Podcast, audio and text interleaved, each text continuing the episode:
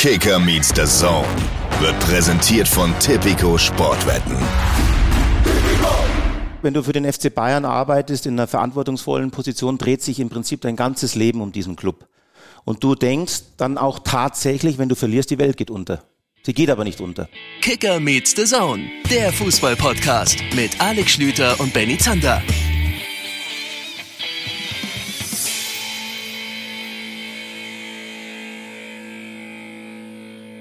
Liebe Leute, hier ist er, der Podcast zur spannendsten Fußball-Bundesliga, seit es die Einführung der Bayern wird Meisterregel gegeben hat. Herzlich willkommen zu Kicker meets The Zone mit einem angespannt grinsenden Benny Zander. Nee, ich habe mich einfach, ich fand das wirklich ganz lustig, den Einstieg. Also ich habe jetzt nicht laut gelacht, aber ich fand es wirklich tatsächlich ganz gut. Ähm, Achso, ich habe gedacht, weil wir heute die Kamera wieder mitlaufen haben, dass du direkt versuchst abzuliefern, um dann später auf YouTube die ganzen geilen Klicks einzusammeln. Nein, das hier sind doch jetzt die Bits, die hören nur die Leute, die uns regelmäßig jede Woche hören. Also ich ah, weiß gar nicht, ob das so. überhaupt schon jeder mitbekommen hat. Letzte Woche haben wir das das erste Mal getestet auf dem Kicker YouTube-Kanal, liebe Freunde. Wenn ihr mal sehen wollt, wie das aussieht, wenn der Kollege Schlüter und ich podcasten, da gibt es den Ausschnitt aus dem Podcast zum Thema Unterschiedsspieler. Wir freuen uns über jeden, der da äh, äh, mal vorbeiguckt, weil wir uns natürlich auch darüber freuen, wenn das gute Klickzahlen hat, dieses Ding. Und da seht ihr eben vor allem mal, wie ja, also es stimmt schon. Manchmal lacht je, jeder von uns, auch wenn die Kamera eigentlich aus ist, gequält über die Jokes des anderen, ne? Das ist der YouTube-Kanal, ja? Ja. Ach, deswegen habe ich ihn nicht gefunden. YouTube. Okay, dann notiere ich mir das nochmal. äh, äh, darf ich übrigens zu Beginn direkt mit einer, ich muss mit einer Beichte starten, Alexander, bevor wir dann gleich hier den Leuten präsentieren, was wir in dieser Folge vorhaben. Ja. Ich habe heute einen guten Montagvormittag gehabt. Das Interview mit Christian Nerlinger, was ihr nachher hört, das hatten wir, haben wir gestern schon in aller Ruhe aufgezeichnet, haben uns dafür Zeit genommen und so weiter. Ich hatte einen guten Vormittag, weil ich wusste, okay, mittags, da schalte ich mich mit dem Schlüter zusammen, da grabe ich mich nochmal in das Bundesliga-Wochenende rein und ich mache eine Runde Sport. Und dann stehe ich auf dem Crosstrainer, den du gerade nicht siehst, äh, auf dem ich ja normalerweise, sobald draußen Oktober ist, bis, ich sag mal, April, sobald draußen unter 10 Grad sind, gehe ich ja nicht mehr draußen Sport machen. Mache ich das nur noch hier drin. Ähm, stehe ich auf diesem Crosstrainer und nach fünf Minuten ist einfach eine der beiden, was ist denn der richtige Begriff? Achsen gebrochen. und mein Crosstrainer ist im Eimer. Und also im Endeffekt hat mir quasi das Sportgerät, auf dem ich stand, um fit zu werden, gesagt, dass ich nicht fit genug bin, sondern zu fett. Mhm. Ja. Du hättest Ir irgendein Kommentar von dir, irgendwas Aufbauendes. Ich bin ja nicht nur dein Kollege, sondern auch dein Freund. Vielleicht irgendwas, dass man sagt, passiert. Die Dinger sind ja auch sehr lavede oder irgendwas. Was sind sie? Lavede? Kennst du das nicht? Lavede, also ein nee. bisschen wackelig. Das klingt wie der, wie der Billow-Markenname der, der Firma, von der du diesen Crosstrainer gekauft hast. Aber hey, nee, ich lasse das gerne so stehen. Ähm, leide mit dir und äh, verdrücke mir jeden Spruch, den ich dazu auf Lage hätte. Übrigens, ähm, danke für eure Nachrichten.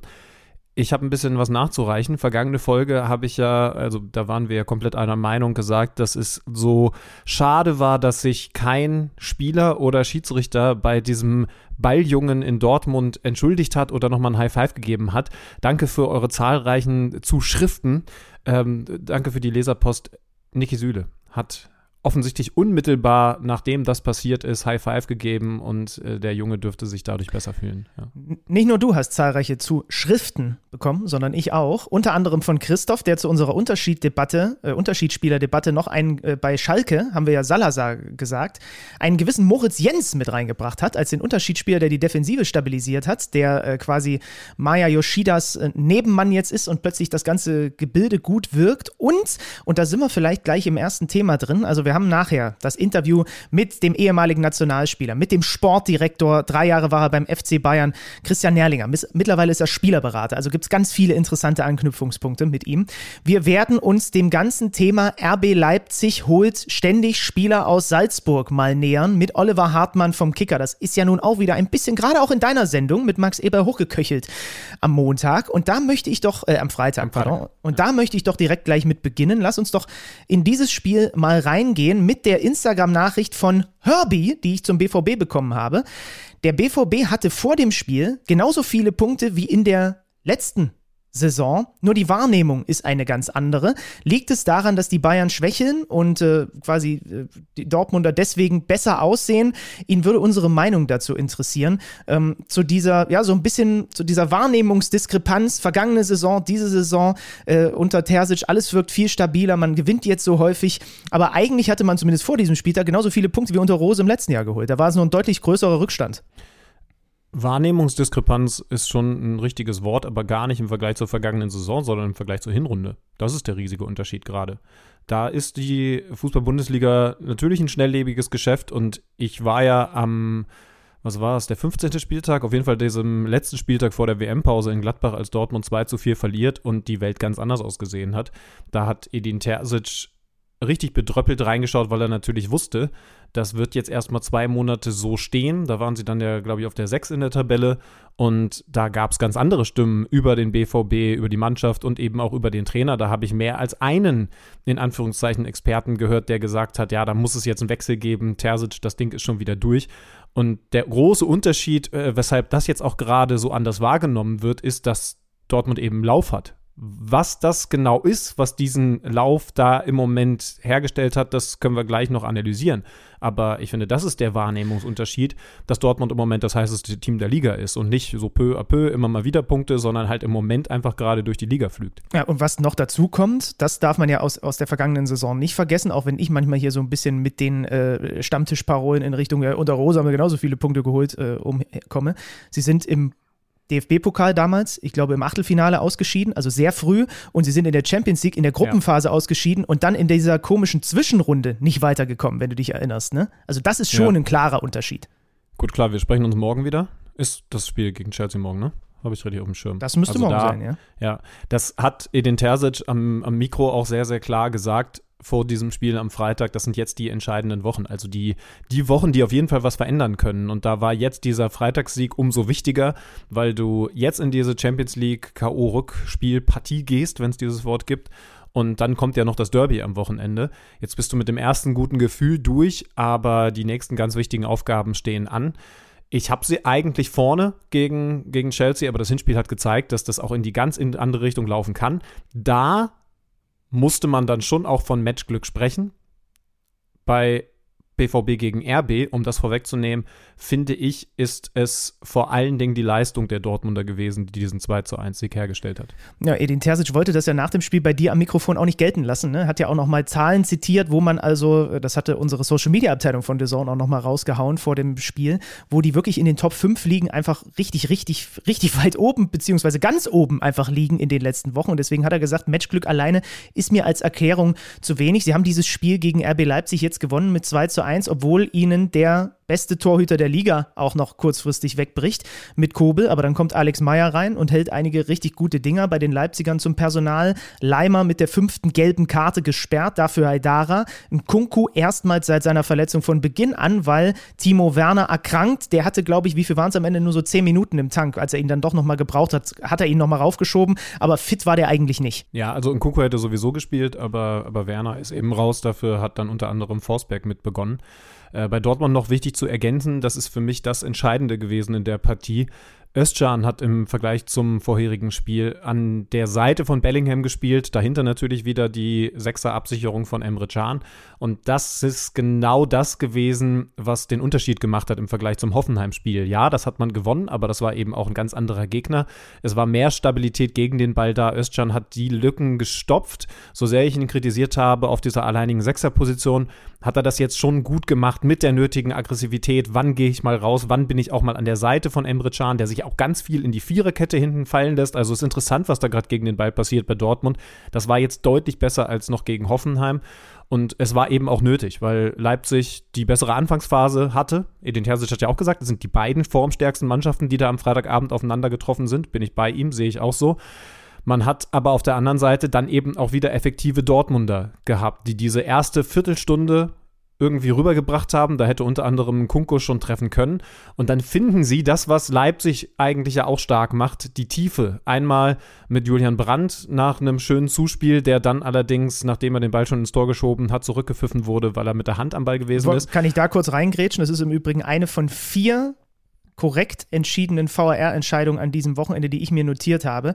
Äh, Schwalbe Tyram verhindert, reden wir nachher noch drüber. Anschlusstor in Bochum zurecht zurückgenommen, reden wir nachher noch drüber. Und das Tor von Mamouche wegen Abseits hätte es nicht gezählt, hat dann aber im Nachhinein haben sie es doch noch zählen lassen. Also viermal, dass der Eingriff korrekt war und dann auch also wichtige Fehler quasi korrigiert hat, die sonst aufgetreten wären. Ja, super, Zander. Das, was ich mir ganz unten in meinem Dokument hingeschrieben habe als Fazit, das nimmst du vorweg. Entschuldigung. Aber so sind wir von der Dramaturgie. Bei mir steht es ganz oben.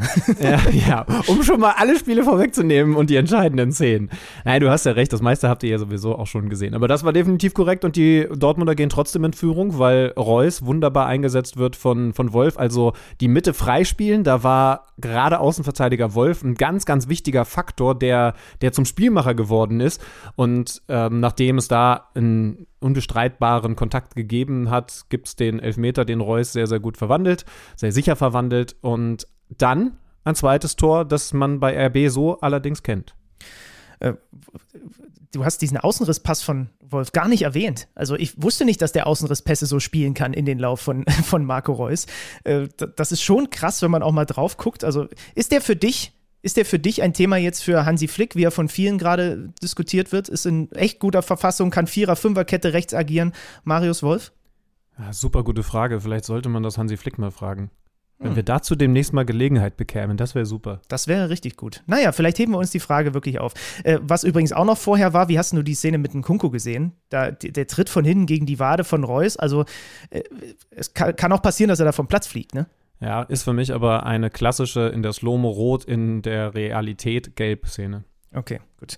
Äh, 2 zu 0, Emre Can, Freistoß Julian Brandt, den er vorher selber mit einem Lauf in die Tiefe rausgeholt hat. Und Leipzig wehrt das Ding, diesen Halbfeldfreistoß, in den eigenen Rückraum ab, vor den 16er. Und von dort schließt Emre Can ab mit so einem doppelten Aufsetzer. Und das ist jetzt langsam ein Muster bei RB. Das war ihnen zuletzt gegen Union passiert. Ich habe extra nochmal nachgeschaut, äh, hatte ich dir sogar durchgetickert während eurer Sendung. Das war vor der WM gegen Freiburg passiert. Also Leipzig hat ein Problem bei gegnerischen Standards, ähm, den eigenen Rückraum so festzumachen, dass du da keine Gegentore draus bekommst. Und Dortmund bestraft das. Der war eklig, ne? Also der war nicht einfach für Blaswig, da irgendwie noch was zu reparieren, weil der so oft aufsetzt, so, durch so viele Beine durchgeht. Irgendwo sind dann, glaube ich, auch einfach Begrenz Beschränkungen, was die Reaktionsmöglichkeiten von Torhütern angeht. Ja, werden wir wiedersehen, um das jetzt mal vorwegzunehmen, bei Riemann beim Spiel Bochum gegen Schalke. Ja, äh, Marco Rose hat es nach dem Spiel auch zumindest angedeutet, dass das ein Thema ist. Und wenn man sagt, das ist ein Thema, dann geht da natürlich die Hauptkritik in Richtung der Assistenten, denn die sind für die Standardsituation normalerweise verantwortlich und sollten da nochmal genauer hinschauen, denn ja, äh, das ist jetzt natürlich so nicht geplant gewesen, der wird ja erstmal rausgeköpft, aber trotzdem ist halt klar, dass immer ein zweiter Ball da landen kann und das musst du besser verteidigen. Wenn es jetzt das dritte Mal, Haberer hat ja für Union da toll getroffen, aus der Position passiert, dann musst du es irgendwie besser machen. Unterm Strich, Dortmund nach dieser Anfangsphase von Leipzig dann für mich verdient in Führung, ist vier Kilometer mehr gelaufen in der ersten Halbzeit. Das ist ein Wert, der kann RB so nicht gefallen. Aber die übernehmen dann in der zweiten Halbzeit das Zepter. Da hieß es dann für Dortmund viel verteidigen, viel leiden.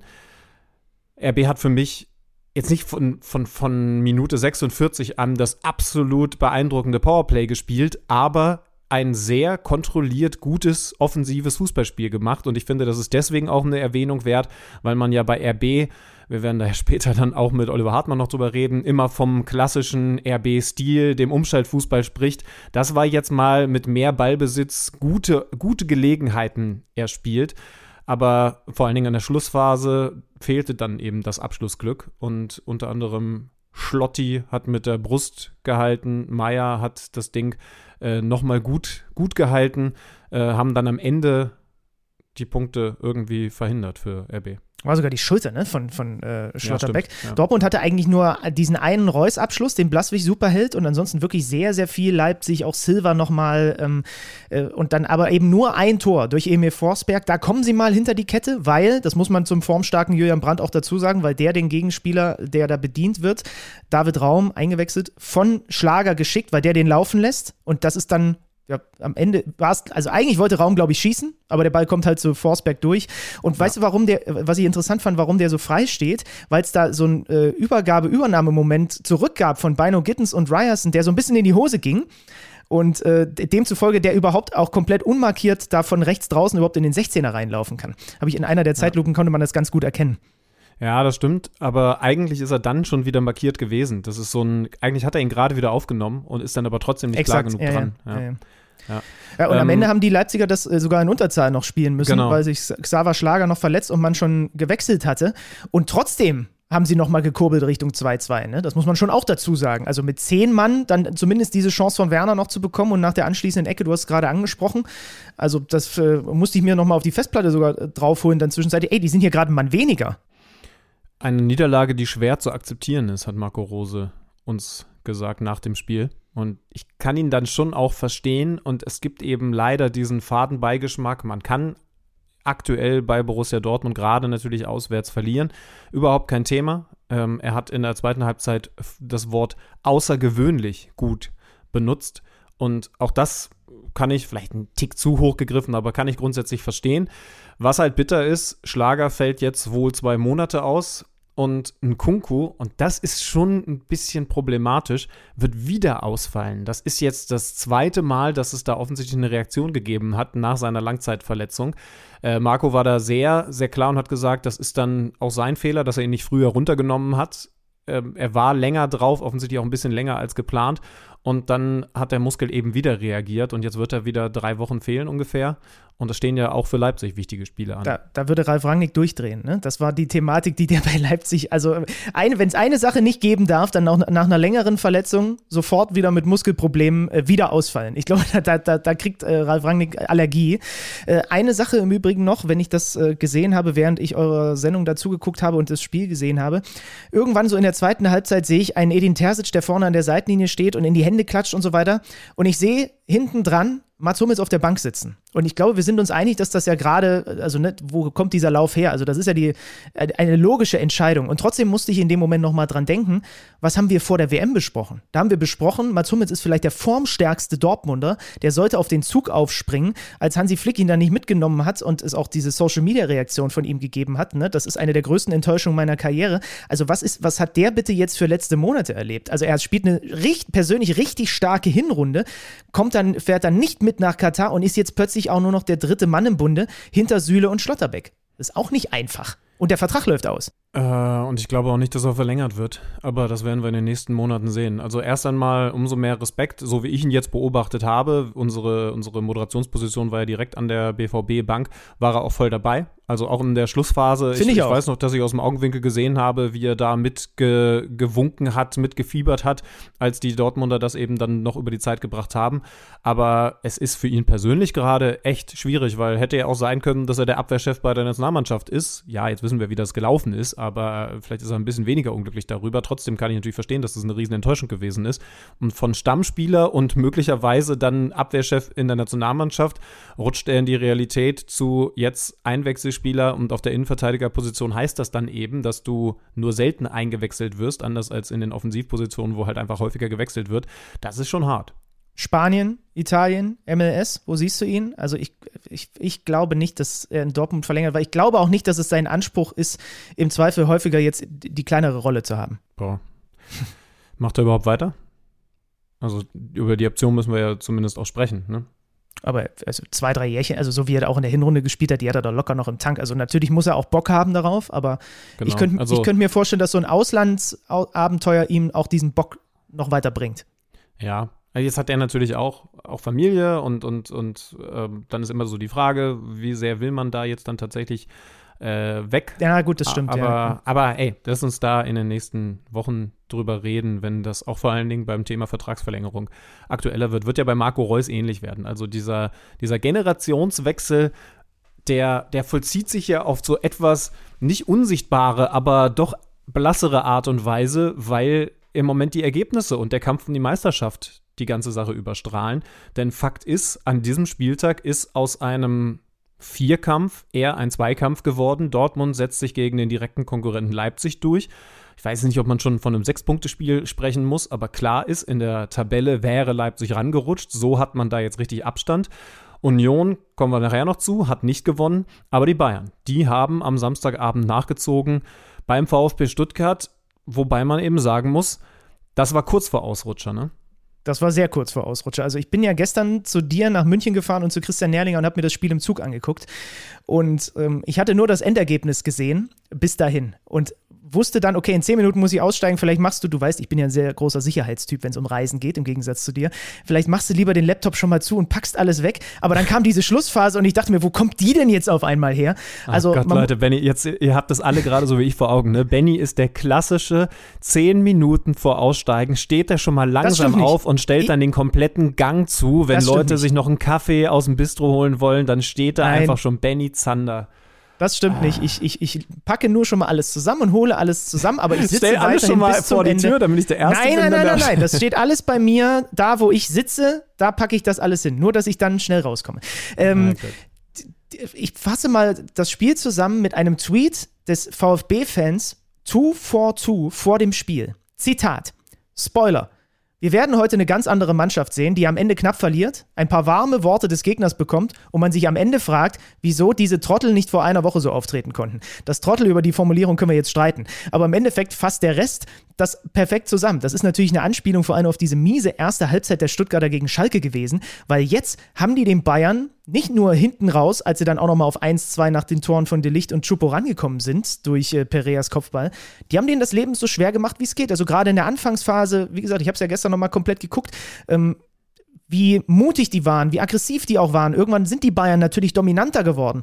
Aber das war von der ganzen Körpersprache, von der Herangehensweise vom VfB Stuttgart echt ein gutes Spiel. Viel mehr kannst du aus einem Spiel gegen den FC Bayern, finde ich, nicht rauspressen, als sie da gemacht haben. Klar willst du einen Punkt mitnehmen, klar willst du es am Ende gewinnen, aber das war auf jeden Fall eine ganz klare Steigerung und als VfB-Fan ist man vor den Kopf gestoßen, weil man sich denkt, warum kriegt ihr das gegen den letzten nicht hin? Ja, aber man kann es ja auch positiv sehen. Sie sind in der Lage, sowas zu machen. Und ich finde es auf die Art und Weise bezogen dann auch besonders, dass sie da mit vier eigentlich nominellen Innenverteidigern in der Viererkette spielen. Mit Sagadu, der auf Innenverteidiger gerutscht ist, Ito links raus. Das ist ja erstmal was, was sehr defensiv rüberkommt, aber, aber mit dieser Variante dann trotzdem so drauf zu pressen, die Bayern da wirklich zu überraschen. Und ich finde, sie haben sie schon in den ersten zehn Minuten an der Grenze gehabt. Es gab mehrere Szenen, als die Bayern rausspielen wollten, aber nicht mit der hundertprozentigen Energie da sind. Das brauchst du eben auch gegen sowas äh, wie den VfB Stuttgart, dich also da im Mittelfeld zu lösen, unbedingt angespielt werden zu wollen, vielleicht auch mal in einer schwierigen, risikoreichen Position, aber einfach mit dem nötigen Sprint den Platz zu verschaffen und die Anspieloption zu haben. Da gab es mehrere, mehrere Szenen, wo bis hinten, äh, bis, bis hinten zu Sommer wenig Anspieloptionen da waren und man da auf der Rasierklinge geritten ist. Es hat am Ende trotzdem hingehauen, aber, aber das finde ich, das muss man echt lobend erwähnen. Also Stuttgart auf keinen Fall mit hinten drin stehen und dann am Ende nochmal eine Chance haben, sondern von Beginn an hoch draufpressen bis zum Keeper. Das, das verdient ja Lob. Haraguchi hatte Hauptbetreuung für Kimmich. Ähm, das ist mittlerweile das gängige Modell, dass einer abgestellt wird, aber auch das hat funktioniert. Silas vorne drin, da bin ich noch nicht ganz sicher, weil er hat seine Abschlüsse gehabt, aber er ist natürlich eigentlich eher so, so haben wir ihn ja auch im, im, in seinen ersten äh, Spielen in, in der Bundesliga, als er so richtig auf sich aufmerksam gemacht hat, haben wir ihn da gesehen als so diesen Tempo-Dribbler, ne, diesen 1 gegen 1 Spieler. Und du siehst halt schon, er ist natürlich kein klassischer Wandstürmer vorne, also es gab ein, zwei Mal von Ex-Stürmer Bruno Labbadia auch den Anraunzer für ihn, als er Bälle nicht festmachen konnte. Trotzdem hat er seine Abschlüsse dann äh, bekommen. Und wie du sagst, also gerade die ersten Minuten war das schon sehr wackelig wackelig beim FC Bayern. Da gab es ja auch noch die Frage, ne, wer spielt hinten rechts? Stanisic dann am Ende statt Pavard, der gegen PSG gesperrt fehlen wird. Und Nagelsmann hatte auf der Pressekonferenz ja schon so in seinen Kopf reingucken lassen. Was machst du jetzt? Also, du willst ja eigentlich dem Spieler, der dann auch spielen wird, und das ist ja keine unwichtige Seite, auf der der Stanisic wahrscheinlich da verteidigen wird gegen PSG, willst du ihm natürlich im Rhythmus haben. Und demzufolge hat er sich für den entschieden, der auch, muss man ehrlicherweise sagen, immer wenn er gebraucht ist in dieser Saison, ist Stanisic da, ne? Das stimmt, aber jetzt hat er natürlich seine Königsaufgabe am Mittwoch. Da schon mal der Spoiler wird ein wichtiger Teil unserer Vorberichterstattung werden. Wie machen die Bayern das gegen die Seite, auf der Mbappé eben so besonders gerne unterwegs ist? Äh, da ist im Hinspiel schon was ganz Interessantes passiert, nämlich eine spontane Umstellung von Nagelsmann, Stichwort Upamecano als mein schnellster Verteidiger. Und jetzt wird da viel Stanisic gegen Mbappé zu sehen sein. Das wird dann die Aufgabe, wenn er das bewältigt, dann hat er tatsächlich sofort so Next Level. Äh, da wird er wachsen, wie in so einem alten Videospiel hat er dann gemeistert. Aber jetzt hier hat das, hat das solide gemacht. Ähm, er wird natürlich nicht mehr, obwohl wer weiß, äh, hat er auch noch ein bisschen Luft nach oben. Er wird jetzt nicht mehr der absolute Super-Offensivspieler. Aber im Moment macht er das da hinten sehr, sehr rigoros und sehr kompromisslos. Finde ich sehr, sehr gut. Übrigens auf der anderen Seite, das wollte ich mal erwähnen, weil ich ihn auch ein paar Mal kritisiert habe in den vergangenen Monaten. Von C. Davis finde ich, finde ich stark verbessert, hat immer wieder belebende Aktionen und das auch aus diesem klassischen Setplay heraus, dass er sich da trotzdem mal Dynamik, er hat so eine Bewegung, ähm, dass er sich Dynamik einfach mal nimmt äh, dem Ball entgegenkommen und dann in die Mitte ziehen und auf einmal das Tempo anziehen und, und trotzdem den Ball nicht zu, nicht zu verlieren, das ist gar nicht so leicht, aber dadurch eine Lücke zu reißen, das macht er in letzter Zeit richtig gut, finde ich. Ähm, hat, auch, hat auch gegen Stuttgart ein, zwei solche Aktionen gehabt, wo man dann ankurbelt und, wenn ich gerade über Mittwoch geredet habe, hier muss ich es jetzt einmal sagen, Musiala ist soweit. Musiala wird gegen Paris ein Traumtor schießen mit dem klassischen Musiala-Dribbling und wie schon bei der Weltmeisterschaft in Katar, wo er dann doch irgendwie am letzten hängen bleibt, war es jetzt gegen Stuttgart auch wieder so. Sagadu hat einmal großartig geblockt, nachdem er mit dieser Stimmt, Wahnsinnsballführung durch den 16er spaziert ist. Es muss jetzt irgendwann einmal passieren, dass er gegen vier, fünf Leute abschließen kann. Und das ist am Mittwoch soweit. Hier habt ihr es gehört, Leute. Die Tore für die Bayern de Licht aus der Distanz. Stuttgart kriegt extrem viele Weitschusstore in dieser Saison. Auch da sieht Bredlo, auch wenn er da spät reagiert, weil Mavropanos sich noch wegdreht, nicht so gut aus. Das ist dann immer wieder diese Frage, die wir schon gerade eben beim anderen Spiel hatten. Wie viel kann man einem Torhüter dann auch noch selber einmal an Reaktionszeit zugestehen? Choupo-Moting. Achte Weitschussgegentor. Ja, Choupo-Moting macht das 2-0, weil Musiala da perfekt initiiert, sich aufdreht, der Spielbeschleuniger wird und über Müller der Ball dann zu Choupo-Moting wandert. Dann Perea, habe ich schon gesagt, mit dem Anschlusstreffer. Und dann hat wirklich hinten raus, wirklich hinten raus, Kulibali noch das 2-2 auf dem Kopf, lässt aber liegen. So, das ich habe Würlich verstanden. Ich habe gerade gedacht, ein Spieler heißt Würlich und ich habe ihn nicht auf dem Schirm, aber du wolltest ja, wirklich sagen, okay. Ja, ja, genau. äh, aber Würlich fände ich ein guter Stuttgarter Offensivspieler. Julian Nagelsmann hat nach dem Spiel gesagt, wir müssen das seriöser zu Ende spielen. So, und äh, jetzt schauen wir, es, die Saison des FC Bayern entscheidet sich am Mittwoch. So ja. einfach ist das. Das klar. wird richtig gut. Ich werde es mir vielleicht angucken, selbst mit dem Moderator, mit den mit den langen ja, Beinen. Sollte, solltet ihr mal tun. Es ist auch ein Grund, weshalb wir gesagt haben, da sollten wir äh, die Sendung drauf anpassen und wir sollten in dieser Folge, wenn der FC Bayern erst einmal ein wichtiges Spiel in der Meisterschaft hatte und dann eben so ein wichtiges Spiel in der Champions League haben wird, was natürlich auch für, für Julian Nagelsmann richtungsweisend sein wird, da sollten wir mit einem sprechen, der sich bei den Bayern auskennt. Und das haben wir getan. Christian Nerlinger, Ex-Spieler von Borussia Dortmund, aber eben auch lange vom FC Bayern. Dann, nachdem er in der Ära Jürgen Klinsmann Teammanager war, ist er quasi der Nachfolger von Uli Hoeneß als Sportdirektor bei den Bayern geworden, hat drei Jahre sich um große, große Transfers gekümmert. Auch darüber werden wir gleich mit ihm reden. Und mittlerweile hat er quasi die Seiten gewechselt und ist mit einer eigenen Spielerberateragentur unterwegs, hat da einige Bundesliga-Kicker unter Vertrag. Das alles zusammen ergibt das Gesamtpaket, wo wir gesagt haben, sechster, dritter, für diese Folge brauchen wir den Nährlinger. Und wir haben ihn gekriegt. Viel Spaß.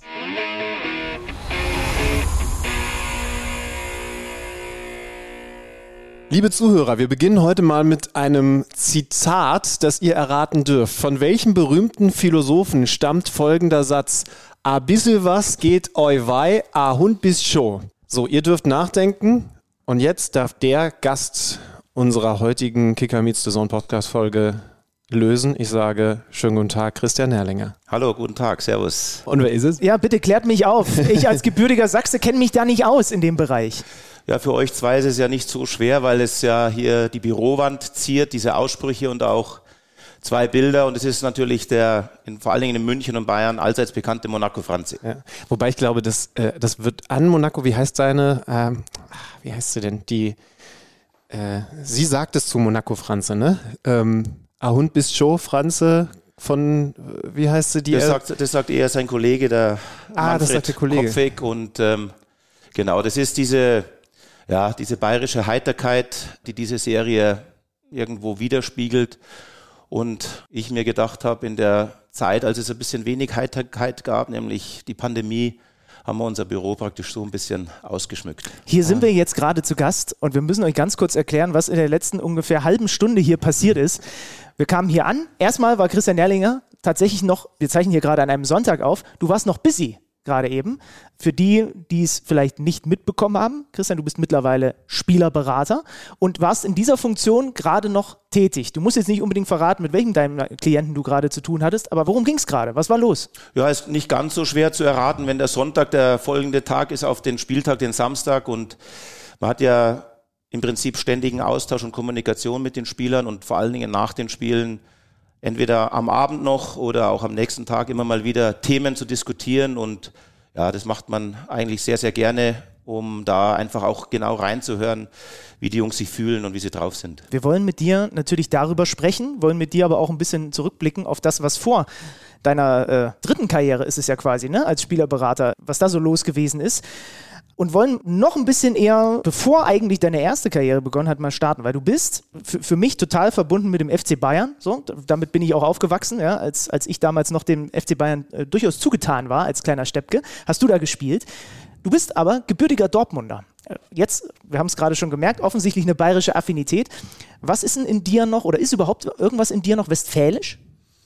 Sehr schöne Erinnerungen an meine Kindheit. Ich bin aufgewachsen in Dortmund, in einem Gebiet, wo schon das eine oder andere Hochhaus und, und größere Mehrfamilienhaus gestanden ist, wo man heute vielleicht gar nicht mehr so als äh, bevorzugte Wohngegend beschreiben würde, aber für uns Kinder war es ein Traum, weil auf dem Bolzplatz vor der Haustür war immer die Hölle los. 20, 25 Kinder jeden Tag. Und ich habe da wundervolle sechs, sieben Jahre meiner Kindheit verbracht, als mein Vater Profi war mhm. bei der Borussia. Und als die Karriere dann bei ihm zu Ende war, sind wir zurück nach München und seitdem bin ich mit ein paar Unterbrechungen hier fest wieder in okay. München angesiedelt. Entsprechend erklärt sich auch, dass es, dass es nicht der, der westfälische Dialekt ist. Ich weiß gar nicht, wie der, wie der wäre, aber ein bisschen anders. Also da würde viel Dat und sowas gesagt, ne? Ja, ja den hört ja. man nicht mehr raus. Ja, und dann würde hier wahrscheinlich, ich weiß nicht, wer dann hier als Zitat hängen würde, aber dann wäre es nicht Monaco-Franze. Ähm, äh, du hast es schon gesagt, Benny, es gibt sicherlich viele, die dich mit dem FC Bayern München als Spieler verbinden und natürlich auch mit der Zeit danach. Ich, ich frage mal so, Warum begrüßen wir dich hier heute im März 2023 als Spielerberater und nicht als Sportdirektor des FC Bayern München? Das ist eine ganz gute Frage, weil um die mir selber zu beantworten, habe ich mir echt ein bisschen Zeit genommen. Ich werde ja jetzt in drei Wochen 50 Jahre alt und man fängt dann an, auch schon mal kurz zurückzuschauen. Eigentlich bin ich ein Mensch, der sehr zukunftsorientiert ausgerichtet ist. Aber dann ist eben die Kindheit, dann kommt die Jugend, äh, dann kommt die Profizeit, dann kommt die Zeit nach der Profizeit, dann kommt eben diese Phase als Sportdirektor. Und als diese Zeit zu Ende war beim FC Bayern, die sehr intensiv war, habe ich mir tatsächlich zwei Jahre Zeit genommen, um zu überlegen, wo geht der weitere Weg hin. Und es hat einige Gespräche mit Clubs gegeben, ähm, wo man eigentlich auch schon recht fortgeschritten war aber wo ich immer wieder an einem Punkt angelangt war, wo ich gesagt habe, ich will eigentlich in dieses System Vereinsführung im Profifußball nicht mehr rein, weil es wunderschöne Momente gibt, aber auch immer Ausschläge, die ich einfach irgendwie nur schwer akzeptieren kann und habe mich dann eben entschieden, dem Fußball treu zu bleiben, aber in einer etwas selbstständigeren und freieren Rolle und ähm, ich da irgendwo etwas gefunden habe, was für mich hundertprozentig passt. Bei dieser Aufarbeitung, worauf bist du da genau gestoßen, als du offensichtlich empfunden hast, da ist auch ganz viel Negatives. Also erstmal klingt das ja total toll, als, als Sportdirektor des FC Bayern München den Waren Kader, ungefähr drei Jahre, ne? Genau, den genau. Kader der besten Mannschaft in Deutschland gestalten zu dürfen.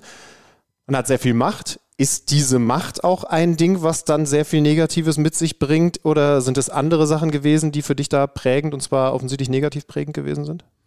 Also ich hatte ja auch eine Zusammenarbeit unter anderem mit, mit Jupp Heynckes, herausragender Mensch und, und herausragender Trainer.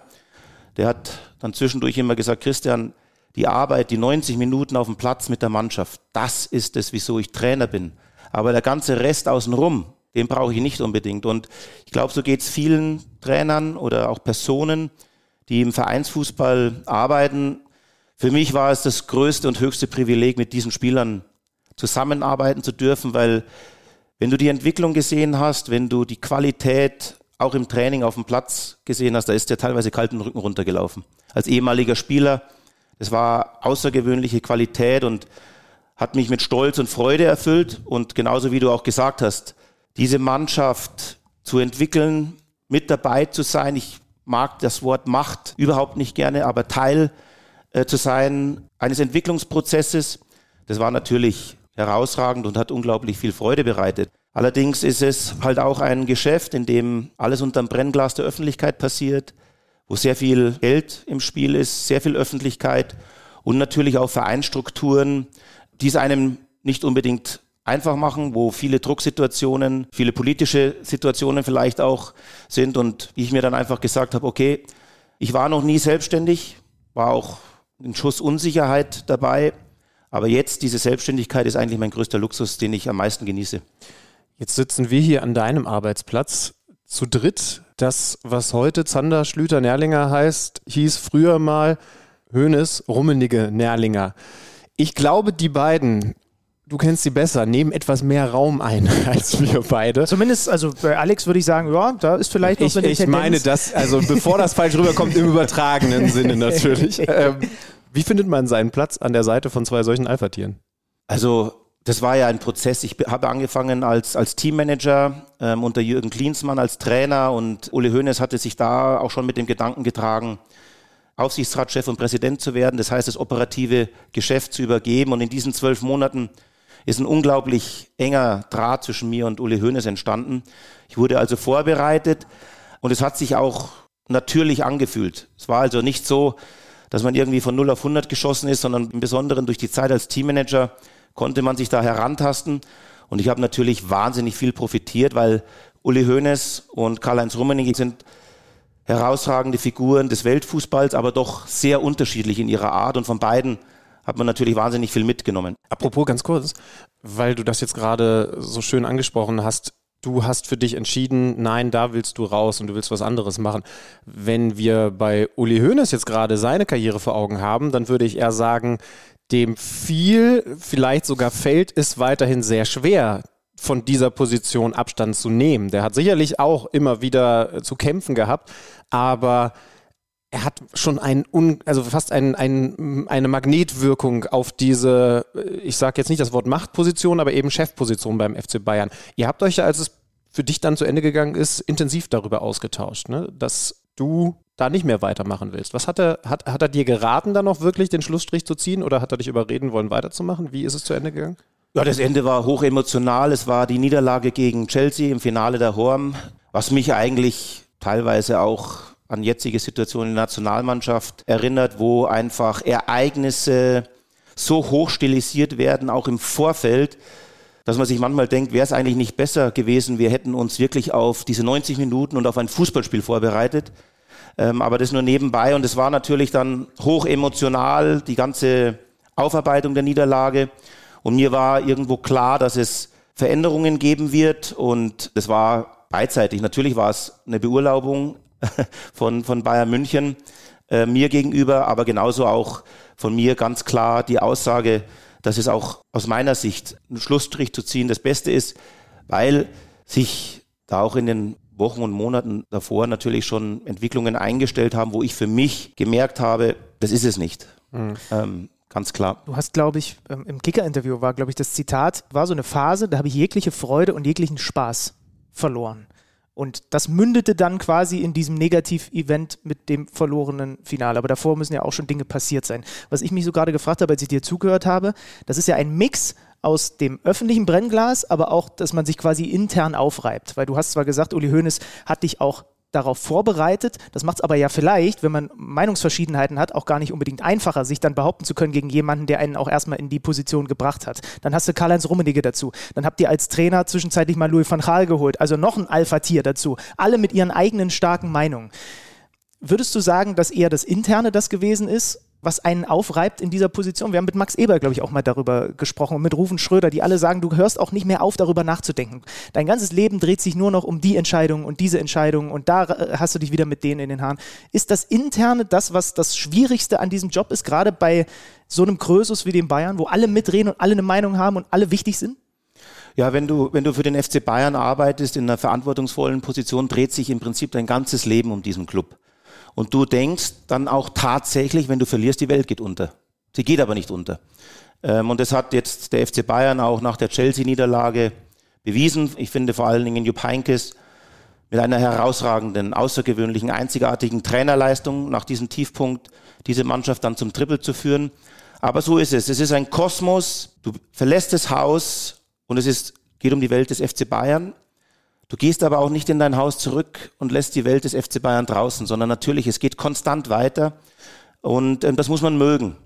Ähm, das war für mich als Jugendlicher, ich bin mit 14 zum FC Bayern, es war meine Welt, es war mein Traum, es war auch als Spieler das erste Mal ins Olympiastadion einzulaufen, die Erfüllung eines Lebenstraumes. Aber in dieser Funktionärsfunktion, in der Zeit sind auch zwei meiner drei Kinder zur Welt gekommen und das glaube ich, sollte man auch nicht vergessen, dass alle Menschen, die in solchen Positionen arbeiten, auch noch einen Schuss und ein bisschen Privatleben dabei haben. Und es waren schon für mich so Welten, wo ich gesagt habe, ich bin schon auch Vater und Familienmensch und ich will, dass eine gewisse Balance vorhanden ist. Und da war es aus meiner Sicht auch, muss ich ganz klar sagen, ist schwierig zu vereinbaren. Mhm. Wie ist es mit Louis van Gaal zusammenzuarbeiten? Wir haben ihn gerade wieder bei der Weltmeisterschaft erlebt. Vielleicht so das, das letzte große Highlight, was er als Trainer hatte. Schon sehr fordernd, könnte ich mir vorstellen. Ich habe hab von einer orangenen Krawatte gehört, als ihr ihn verpflichtet habt. okay. Nein, also Louis, man muss natürlich, finde ich, meine Zeit beim FC Bayern als Sportdirektor auch im Kontext sehen. Und es war ja so, dass ein Manager, der diesen Verein geprägt hat in seiner Management-Tätigkeit über 25, 30 Jahre und dann auf einmal sagt, er geht aus diesem operativen Geschäft, aus dem Geschäft, wo du alles, alles entscheidest. Von der untersten Etage, also wie schaut's beim Zeugwart heute Equipment Manager aus, wie scha schaut's um den Verein im Vermarktungsbereich, wie schaut's aus mit Reisen, wie schaut's aus mit Spielerverpflichtungen. Ging alles über Hönes Tisch? Alles, Hönes, okay. Hönes ist der Gründer dieses modernen FC Bayern und bei ihm natürlich laufen alle Fäden zusammen. Und er räumt sein Büro, zieht sich zurück an den Tegernsee, aber natürlich fällt es ihm nicht leicht, ganz klar, ist menschlich. Und es fällt auch den handelnden Personen, die jetzt da reintreten sollen, auch nicht so leicht, sich zu finden ähm, und ein Miteinander zu entwickeln. Mhm. Und dann kommt Louis van Gaal, ein Trainer, den wir in einem Apartment in Amsterdam zum ersten Mal getroffen haben, Karl-Heinz Rummenigge, Karl Hopfner, Uli Hoeneß und ich. Und Van Gaal wurde am Vorabend holländischer Meister mit AZ Alkmaar und Van Gaal ist ein Vollprofi, aber nach Siegen feiert er auch gerne.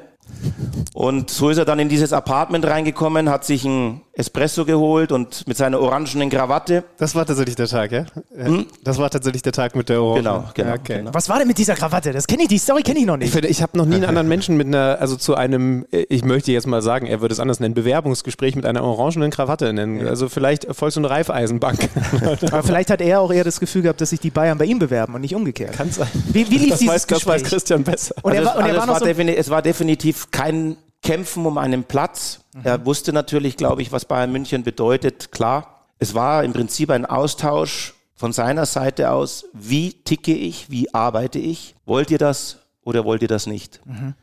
Wir sind zurückgeflogen und wussten alle, ich glaube alle, ich wusste es zu 100 Prozent, dass es sehr wertvoll sein kann und wird vom fußballerischen, vom inhaltlichen Bereich, aber dass es auch Veränderungen bringen wird Darauf war ich eingestellt und es war dann tatsächlich eigentlich in der Zeit bis auf einige Phasen immer irgendwo sehr herausfordernd. Aber mit, mit Van Gaal wusste man immer, woran man ist. Also wenn ein Pressegespräch, wenn ein unangenehmer Marketingtermin am Sonntag vereinbart war und am Samstag hast du 3-0 verloren, was nicht oft vorgekommen ist, aber dass mal Ergebnisse nicht gepasst haben, dann war er trotzdem zur Stelle und hat die Mannschaft ähm, dahingehend auch unterstützt. Und es war immer sehr klar und man konnte sich immer auf ihn verlassen. Und für mich, ich habe viele gute Trainer, auch als aktiver Spieler gehabt, aber von ihm habe ich schon am meisten profitiert im Sinne von, wie entwickle ich eine Mannschaft, wie bringe ich Struktur in eine Mannschaft, wie entwickle ich einen Matchplan, wie gehe ich mit den vier Phasen im Spiel um, also nicht dogmatisch, es war ja nicht dogmatisch nur Ballbesitz. Es war natürlich bei uns sehr viel Ballbesitz und dominant, aber eben auch die beiden Umschaltmomente, die Phase, wenn der Gegner den Ball hat, also diese vier Phasen. Und es war für die Spieler sehr herausfordernd, die Art und Weise, inhaltlich auch sehr anspruchsvoll, aber eben auch erfolgreich, ja. sehr erfolgreich. Was braucht der FC Bayern für einen Trainertypen? Louis van Gaal ist eine ganz besondere Type. Kurz vorher war Klinsmann da. Klinsmann war mal da, Jupp Heynckes. Ja. Ich finde, ich habe mir da schon mal in der, in der Decoded-Sendung auf der Zone äh, ausführliche Gedanken dazu gemacht. Da war Julian Nagelsmann zu Gast, der dann wieder ein anderer ist und bei dem man ja jetzt auch sagt, fachlich eine absolute Eins. Wenn, dann hört man Negatives mal im Umgang mit den Spielern, dass es da Quälereien gibt. Für mich jetzt nur aus der Distanz so aufgenommen und schwer zu bewerten. Aber ist es tatsächlich so, dass der FC Bayern mit all den Stars, denn das ist Bayern, die da immer im Kader sein werden und bisher waren, vor allen Dingen einen Trainer braucht, der sie menschlich kriegt? Das auf jeden Fall. Der Kader ist, und gerade der jetzige Kader ist so brutal voll gespickt mit absoluten, eigentlich ja, Weltstars.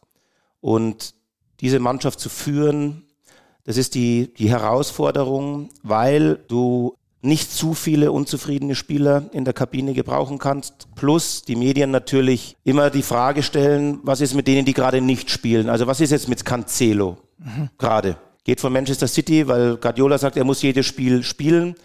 Aktuell findet er gerade nicht statt. So was ist da.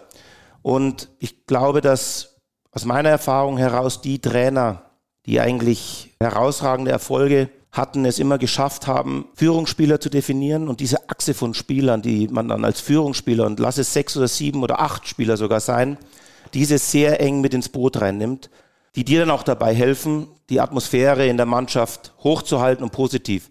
Das war, glaube ich, die herausragende Leistung von Jupp Heinkes in dem Trippeljahr. Das war die große Qualität von Ottmar Hitzfeld, der das über wirklich einen sehr langen Zeitraum geschafft hat. Und ich halte den Julian Nagelsmann, auch wenn er ein jugendliches Auftreten hat und manchmal, wenn er auch ins Plaudern und Reden kommt, sich vielleicht ein bisschen selbst verliert, aber trotzdem für einen hochintelligenten Trainer, dem ich zutraue, dieses Schiff Bayern München auch erfolgreich zu steuern. Allerdings musst du die entscheidenden Spiele gewinnen mhm. beim FC Bayern. wir, haben jetzt, wir haben jetzt das Rückspiel Paris live mit Alex Schlüter bei The Zone. Ja, ich das kann weniger dazu beitragen. Ich, ich, werde es aber begleiten und bin selber sehr gespannt, wie es. Wir in diese Phase, also Louis van Gaal zum Beispiel, hat neben einem Holger Bartschuber einen Thomas Müller hochgeholt, der seitdem das Gesicht des Vereins ist. Jetzt den gefühlt jede Woche bricht er einen neuen Vereinsrekord. Ja, irgendwie, was war es jetzt dran? Das ist eine Torbeteiligung oder irgendwas? Spricht er selber nicht so gerne drüber. Ja, aber es ist schon krass. Aber in diese Phase von dir fiel auch der Transfer von Manuel Neuer vielleicht einer der wichtigsten Transfers der Vereinsgeschichte. Nimm uns mal mit rein, wie dieser Transfer abgelaufen ist. Wie läuft sowas, wenn man einen Manuel Neuer vom FC Schalke zum FC Bayern holt? Und vor allen Dingen auch mit, mit welchem Gefühl? Tatsächlich auch dem Gefühl, das ist unser Torhüter für die nächsten 10, 15 Jahre? Genau mit diesem Gefühl. Genau mit diesem Gefühl, weil dieser Transfer war nicht einfach und er war auch sehr kostspielig. Ähm, aber es war eine Ära, die zu Ende ging mit Oliver Kahn. Man hatte dann gedacht, man hat den Nachfolger schon in den eigenen Reihen mit Michael Rensing. Michael ist ein herausragender Typ und auch sehr, sehr guter Torwart, aber für die Nummer eins beim FC Bayern und Nachfolger vom Oliver Kahn war das einfach dann doch nicht darstellbar und denkbar. Dann hat der Jörg Butt das gut übernommen Stimmt, und ja, Thomas Kraft. Aber wir wussten schon, dass wir die Nummer eins beim FC Bayern mit dem Topspieler schlechthin besetzen müssen. Und es war ganz klar aus unseren Augen Manuel Neuer. Und ich erinnere mich noch an die, die ersten Gespräche mit Schalke 04 und auch die, die Vorstellungen, die Horst Held und Peter Peters uns zukommen haben lassen oder in Gesprächen mitgeteilt haben. Also es war nicht einfach. die ähm, waren die, relativ hoch, oder? Die waren sehr, sehr hoch. und letzten Endes waren sie dann am Schluss auch noch hoch. Aber wir wussten trotz der ganzen Turbulenzen, dass es dann so schlimm wird und so lange dauert, bis Manuel wirklich integriert ist, auch bei den Hardcore-Fans. Korn Neuer, äh, Stichwort, ja, ja. Ja, und auch schon. Hängt äh, hier nicht als Zitat, kann ich übrigens nee, sagen.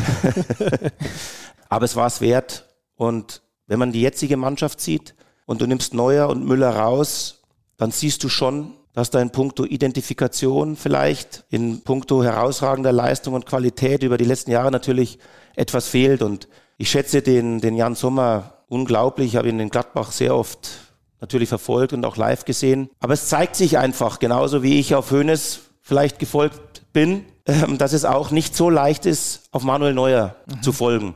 Was er die letzten Jahre für den FC Bayern geleistet hat, kann man, glaube ich, schwer in Worte fassen. Es ist eine Figur wie Sepp Meyer, wie Oliver Kahn.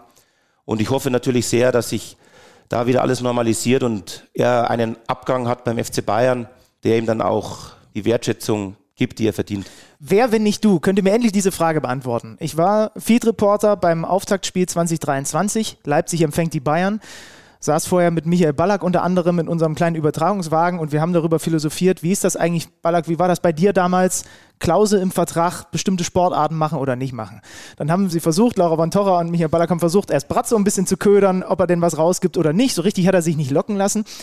Als der Manuel Neuer damals bei euch unterschrieben hat, stand da irgendwo das Wort Ski im Vertrag. Gibt es solche Klauseln, dass sich Spieler zusichern lassen, dass sie bestimmte Sportarten machen oder dass der Verein von vornherein sagt, diese, diese, diese Sportarten, die sind allzu gefährlich, die macht ihr auf keinen Fall, weil das, und wir haben es jetzt bei Neuer, das ist der Super-GAU für die Bayern. Ja, man spricht ja über diese Dinge immer erst, wenn was passiert ist. Ja. Also, es hat es, glaube ich, früher in den 70er Jahren hat es das tatsächlich mal gegeben. Ich weiß es allerdings nicht genau.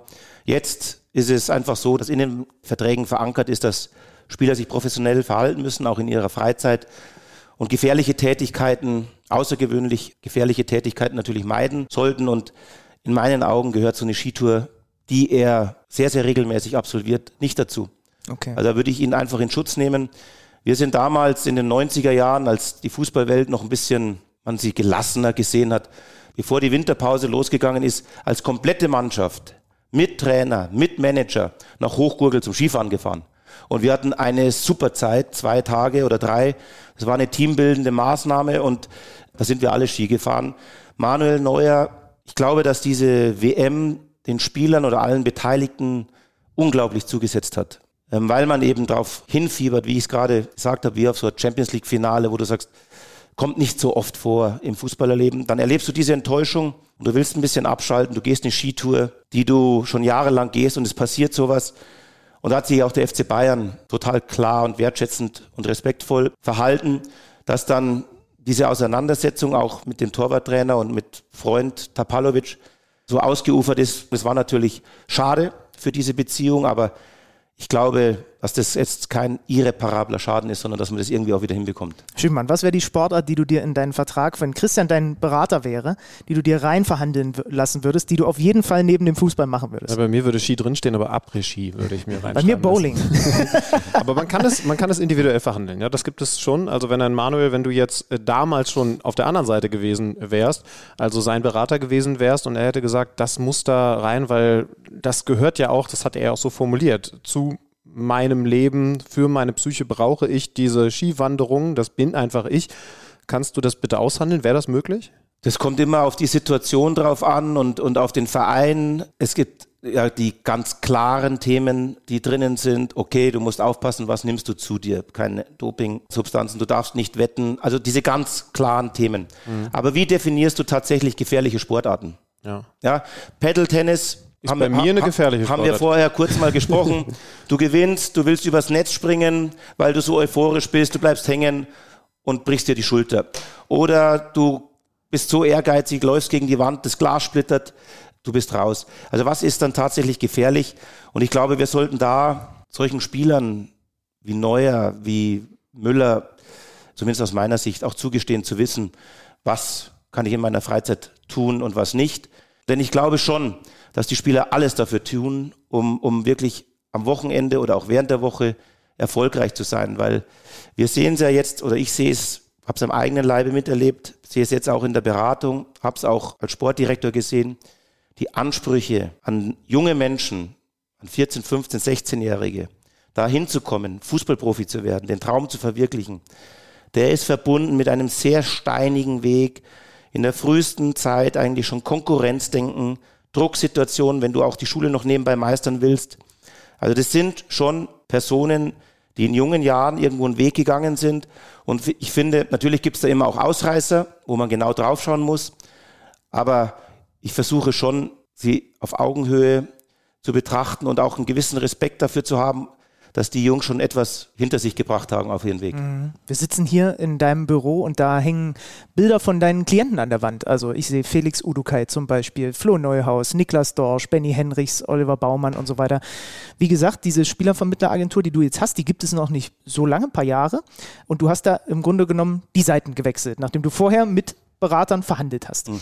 Wie ist denn das generell angekommen? Sowohl auf Seiten der Vereine, als auch auf Seiten, es gibt ja nun, wir haben auch schon mal eine Folge mit den Kollegen von Roof aufgenommen, Spielerberater Spezial, es gibt ja auch große Agenturen in Deutschland, als man gehört hat, okay, der Nährlinger macht jetzt den Berater. Wie kam das denn so an in der Szene? Das weiß ich nicht. Das weiß ich, das weiß ich nicht, weil in der Szene lernt man natürlich auch, das eine ist, was einem direkt gesagt wird ins Gesicht und das andere ist, was über einen gesprochen wird. Mhm. Und da soll es ja die eine oder andere Dis Diskrepanz geben. Das hat mich aber nicht ganz so interessiert, weil natürlich die Beraterbranche jetzt was Reputation in der Öffentlichkeit nicht gerade das höchste Maß der Dinge ist.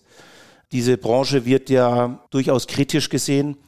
Und es war mir schon bewusst, dass ich da mich nicht danach richten muss, sondern dass ich für mich entscheiden muss, wie will ich mein Leben leben, wie will ich diesen Job des Beraters ausfüllen und ist es für mich erfüllend? Mhm. Oder ist es etwas, wo ich mich verbiegen muss, wo ich sage, okay, wenn ich mit einem Spieler zusammen sitze, es fühlt sich nicht gut an, wenn ich mit Vereinen zusammensitze, es fühlt sich irgendwie nicht gut an.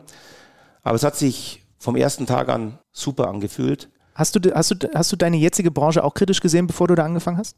Also willst du bestimmte Dinge auch bewusst anders machen? Ja, natürlich. Ich habe ja als, als Sportdirektor im Prinzip hast du sehr, sehr viel mit Beratern zu tun und die kommen aus dem unterschiedlichsten Umfeld. Ja, da kommen eben sehr, sehr große Berater von riesigen Firmen. Ähm, es kommen welche, die irgendwie reingerutscht sind, Seiteneinsteiger, die mit dem Fußball gar nicht so viel zu tun haben und in den Gesprächen hast du oftmals das Gefühl gehabt, hey, mit dem unterhalte ich mich eigentlich auch gerne über Fußball. Ähm, das ist auf Augenhöhe, das ist auch sauber, der Spieler steht im Vordergrund und es gibt genauso andere, die haben 95 Prozent ihre Provision verhandelt und der Spieler ist in den letzten fünf Prozent der Zeit über die Bühne gegangen. Und das finde ich, wenn du auch selber Spieler warst und den Weg, den ich gerade beschrieben habe, den die Jungs dann hinter sich haben, das wird ihnen einfach nicht gerecht. Und da glaube ich, sollten wir als Berater auch nicht von Macht oder Wichtigkeit sprechen, sondern es sind schon die Spieler, die absolut im Vordergrund stehen und die ihre Leistung bringen müssen. Und so ist eigentlich, oder versuche ich meine Philosophie auszulegen. Ein Grund, weshalb das ja durchaus sehr durchmischt ist. Du hast es gesagt. Bis hin zu Familienangehörigen, ne, die ja, teilweise klar. Spieler. Äh, auch das natürlich, auch das natürlich noch so eine Sache. Aber ich habe das schon richtig auf dem Schirm. Es gibt nach deutschem Gesetz ein, ein Verbot, ihr dürft gar keine Verträge mit den Spielern machen. Also, dass, dass du jetzt der Berater bist, das darf gar nicht äh, vertraglich festgehalten sein. Das ist im Ausland aber anders. Sehe ich das richtig? Das ist, das ist anders. Ich weiß auch gar nicht, ob es hier total verboten ist. Ähm, aber ich glaube einfach, das beste Verhältnis zwischen Spieler und Berater ist, wenn es so frei wie möglich ist. Ich finde es ehrlicherweise heute absolut wichtig, empfehlenswert, sich ein Management aufzubauen oder zu erstellen, ähm, das dich unterstützt, partnerschaftlich für einen Spieler. Aber ich finde auch, der Spieler muss immer die Freiheit haben, zu sagen, hey, das läuft nicht in die richtige Richtung oder ich will mich anders aufstellen.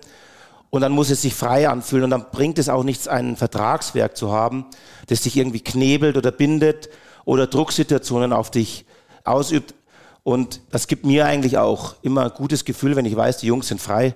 Und wenn sie mit mir zusammenarbeiten wollen, sehr gerne, aber immer nur, weil sie überzeugt sind und einen gewissen Mehrwert sehen. Wobei sich da jetzt offensichtlich ein bisschen was tut. Ne? Das ist ein großes Thema. Mehr, mehr als ein bisschen was. Ja. Also da ist ganz schön viel Bewegung gerade in deiner Branche drin. Also ja. dieser Streit, der ja irgendwie eskaliert, was wir alle so mitbekommen zwischen den großen Agenturen auf der einen Seite und der FIFA, die Reglementierung einziehen will auf der anderen Seite. Also es geht da um ein Lizenzierungssystem, was, wenn ich es richtig verstehe, zum Beispiel ausschließen würde, dass man sich von seinem Papa beraten lässt in Zukunft, weil man lizenzierter Spielerberater sein muss. Es geht um äh, ein Verbot von Mehrfachvertretung, damit da keine Interessenkonflikte mehr auftreten. Und vor allem, das ist natürlich das Wichtigste und das, was am heißesten diskutiert wird, geht es um Obergrenzen für die Provision. Also das, was am Ende man als Berater bekommt. So, und das riecht und sieht, aber jetzt gibt es auch Dinge, die da schon vor Gericht gelandet sind, nach sehr viel Sprengkraft und Eskalationsgefahr aus, weil sich die Berater das von der FIFA nicht gefallen lassen wollen. Habe ich das so richtig zusammengefasst? Ja, im, im Großen und Ganzen glaube ich, dass es jetzt schon auch Beschränkungen gibt bei der Provision oder Obergrenzen. Die sind jetzt vielleicht nicht ganz so strikt wie die neuen festgehalten, aber die gibt's. Aber es gibt natürlich auch Beispiele, die tun einem in der Seele weh. Wenn Spieler irgendwo kurz geparkt werden, wenn dann Anteile der Spieler an Berateragenturen übergehen, ähm, dass man ja oft hört, als Spielern aus äh, Südamerika oder aus dem Balkan, die kurzzeitig in einem, im belgischen Club geparkt werden und dann weiter gekauft werden, weil auch Beraterfirmen Anteile an Vereinen haben. Und da diesem ganzen Treiben einen Riegel vorzuschieben, das ist ja mehr als sinnvoll. Und ich glaube, das ist auch mit der Grund, wieso diese ganze Branche so in Verruf geraten ist. Ich glaube, man sollte da mit gesundem Menschenverstand rangehen. Und es ist auch gut, dass sich Leute Gedanken machen, gewisse Regeln einzuführen. Ob die FIFA das richtige Organ ist, das wird sich herausstellen. Aber grundsätzlich zu überlegen, wie können wir dieses Beratergeschäft komplett transparent, sauber gestalten und auch besser gestalten, das finde ich sind erlaubte und notwendige Denkvorgänge. Ich habe die, hab die Zahl nochmal kurz mitgebracht, um das nur nochmal ins Verhältnis zu setzen. Ne? Also 2022 äh, habe ich aus einem Kicker-Artikel, ich glaube von Benny Hofmann entnommen, internationale Transfers, fast 600 Millionen Euro Provision und da sind die ganzen Nationalen noch gar nicht mit drin, sodass wir wahrscheinlich in dieser Branche, allein was die Provision angeht, die Milliardengrenze geknackt haben. Allein im vergangenen Jahr, was Wechsel und Verlängerung und so weiter angeht. Also Fändest du eine Obergrenze richtig, was die Provision angeht? Also ich finde, ich finde klare Regeln vorteilhaft für, für alle Beteiligten. Ähm, und ich glaube, dass es dann auf der einen Seite ein Organ ist wie die FIFA, die das vorgeben kann. Wie gesagt, ich habe insgesamt bei diesem Organ, auch bei den eigenen Problemen, die sie haben und, und bei den Themen, also Weltmeisterschaften an Russland zu vergeben, Weltmeisterschaften erst eine Sommer-WM auszurufen in Katar, die dann zur Winter-WM umzuwandeln. Also ich, ich finde, dass da Fragezeichen erlaubt sind, das ist offensichtlich. Die Macht aus meiner Sicht, das wirklich zu regulieren, haben die Vereine. Wenn die Vereine eine Sprache sprechen würden und sagen, hey, wir gehen jetzt mal an die Gehaltsobergrenzen bei Spielern ran, äh, weil es reicht auch, wenn ein Spieler 20 Millionen verdient. Es muss nicht sein, dass er 50 hat. Also das machen wir. Und wir führen auch genauso ein, gewisse Beratertätigkeiten werden so und so entlohnt. Dann wäre das ein Weg. Also ich, wie ich es gerade gesagt habe, ich finde Transparenz und Regulierungen sicherlich notwendig und, und auch sinnvoll. Man sollte halt nur auch nicht vergessen, dass, oder, oder glaube ich auch, schon den Berater, die Beratertätigkeit jetzt nicht nur in dieses Licht des Vermittlers zu rücken, diesen Transfer von A nach B, sondern ich glaube schon, dass wir als Berater eine Wichtigkeit und auch eine Berechtigung in diesem Markt haben. Denn eines ist klar, wenn wir von Macht sprechen, die Macht, die früher die Vereine hatten, über Spieler zu entscheiden, Transfer hierhin oder dahin, das hat sich ein bisschen verändert zugunsten der Spieler, die jetzt schon, glaube ich, als die wichtigsten Teilnehmer wahrgenommen werden. Natürlich, niemand ist größer als der Club, ist auch klar. Aber. Naja, ob das immer noch so gilt, ich weiß es nicht. Natürlich sind, sieht man ja, wie, ich weiß es aus meiner Zeit bei Bayern, du suchst doch die Qualität und das sieht man jetzt auch, die Preise, die Bayern München in den letzten Jahren gezahlt hat für Spieler.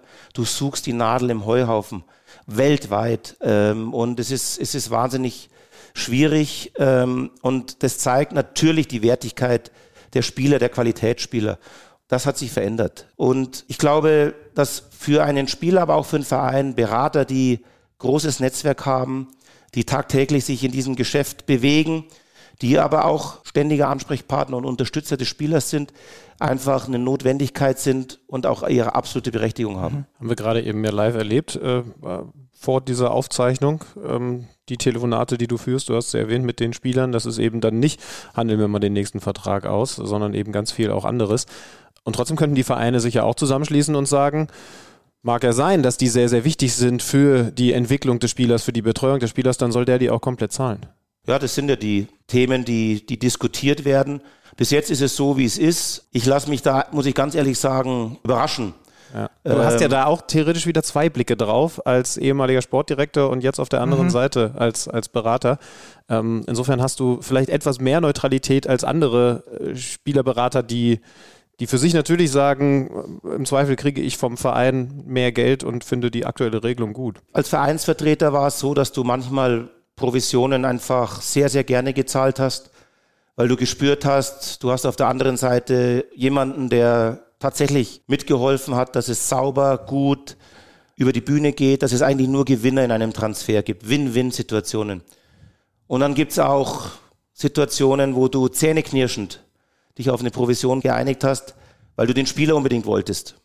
Das sind diese Situationen, die sehr unterschiedlich sind, wo dieser Weg hingeht ich kann es nicht sagen. Es ist auch für mich jetzt nicht das große Thema. Ich lasse mich überraschen ähm, und bin eigentlich sehr entspannt. Ja, es ist mhm. genauso, wenn du heute als Verein einen Sportdirektor einstellst, welche Qualifikationen muss er haben? Muss er Abitur haben? Muss er drei Fremdsprachen können? Muss er einen BWL-Hintergrund haben? Muss er, es ist auch ein Job, für den du keine Ausbildung brauchst. Es ist sehr stark mittlerweile reglementiert beim, beim Trainer. Außer der, wer ist das in Frankreich, der ist, dass der so viel Football Manager gespielt hat, jetzt gar nicht die Lizenz hat, ne? Und, ja, und, wobei und in der Bundesliga brauchst du ja schon genau, sehr, in, sehr konkrete Lizenzen. Aber das ist doch das Geile, vielleicht haben das noch nicht alle Hörer mitbekommen und der Verein zahlt für jedes Spiel, was der coacht, und der ist sehr erfolgreich mit seiner Mannschaft, ich glaube 10.000 Franc Strafe, weil der diese Lizenz nicht besitzt. Und es ist halt wirklich einer, der einfach jahrelang Fußballmanager sucht, die war so wie wir früher. Der, der, Unterschied, der Unterschied ist natürlich, dass du als Trainer diese Aufgaben hast und, und natürlich kannst du auch in deinem eigenen Interesse handeln, aber im Endeffekt ja eine totale Symbiose da ist, dass wenn, wenn der Verein erfolgreich ist, du erfolgreich bist und andersrum genauso.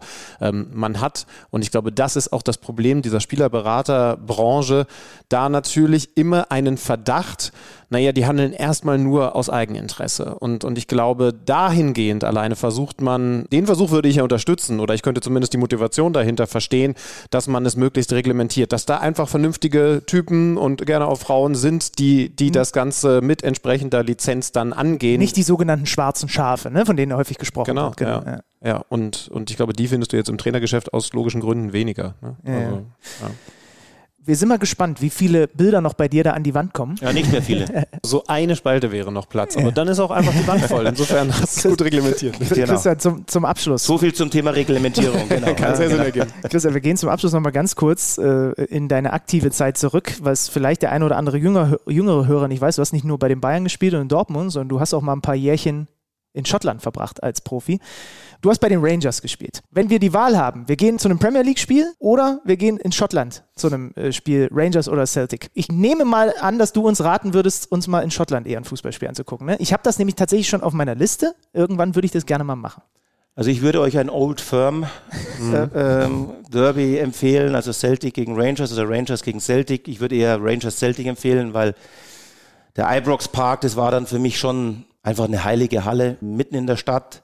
Marmortreppe, Holzvertäfelungen, dicke schottische Teppiche. Das riecht immer noch nach Fußball und die spielen im Prinzip sechsmal im Jahr gegeneinander und ich bin hingekommen und habe mir gedacht, das muss ja beim sechsten Mal, muss es irgendwann mal langweilig werden, aber es waren wieder acht Doppelseiten in allen Tageszeitungen, Geschichten aus der Vergangenheit, aus der Zukunft.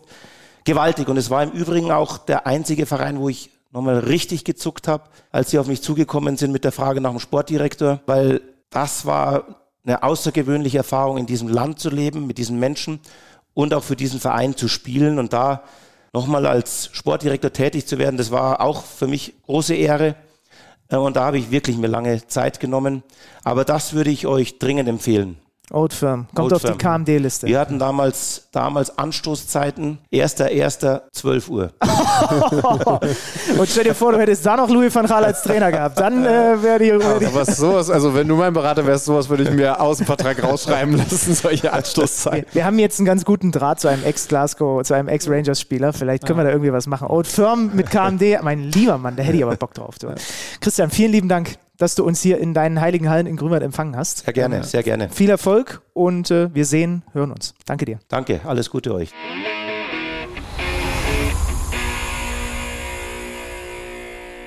Ein kurzer Zeitensprung.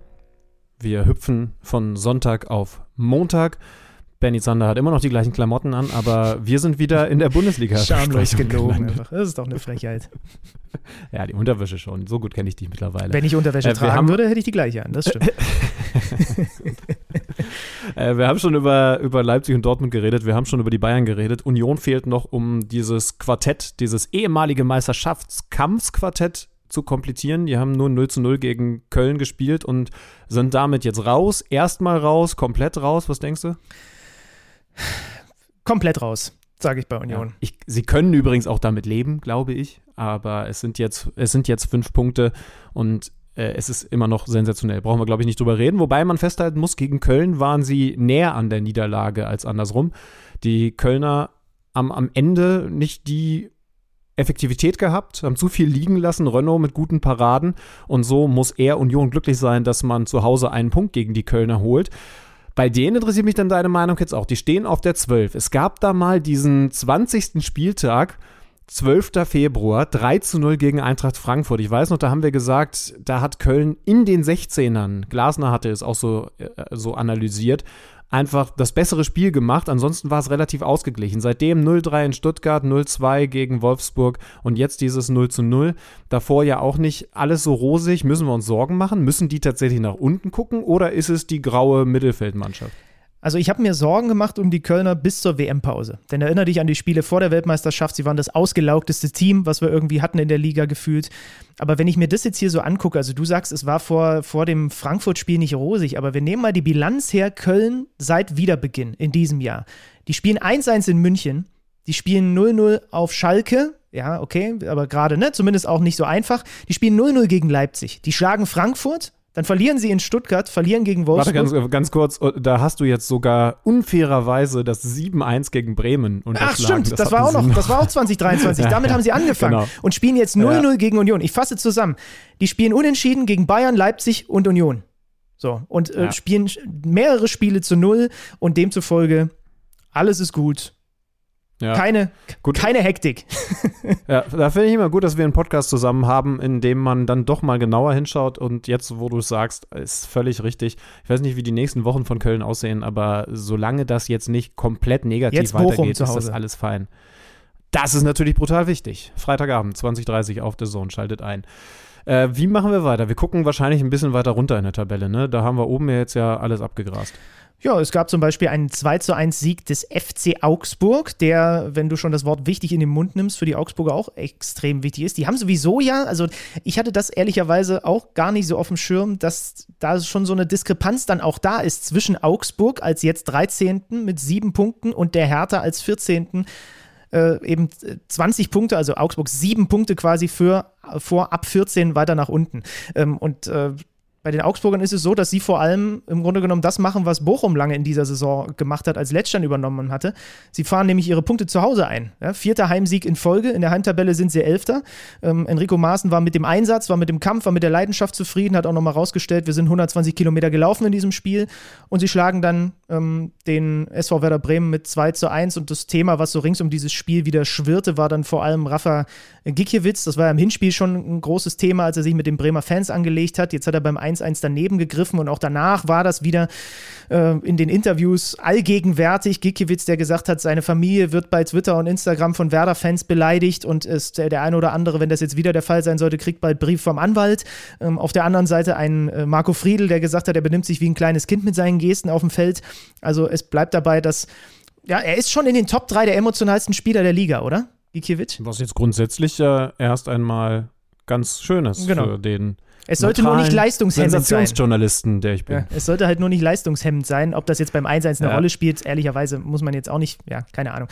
Na, interessant ist, dass er ja eigentlich eher ein Lautsprecher ist und da offensichtlich entweder äh, nicht konsequent genug gewesen ist oder nicht laut genug gesprochen hat, weil Jaureleo, sein Abwehrchef, vor ihm extra den Kopf wegzieht und er dann trotzdem die Flanke nicht abfängt. Also ich habe eher die Tendenz, er hat gesagt, Torwart oder was auch immer dann Glaub der Ruf da ist, darum reagiert Rauleo so, aber eh, also äh, auch wenn jetzt hier wahrscheinlich gleich ein, ein Phrasenschwein vorbeigelaufen kommt, aber wenn der Keeper ruft, muss er ihn haben, wenn er rauskommt, muss er ihn haben. Beides war nicht der Fall.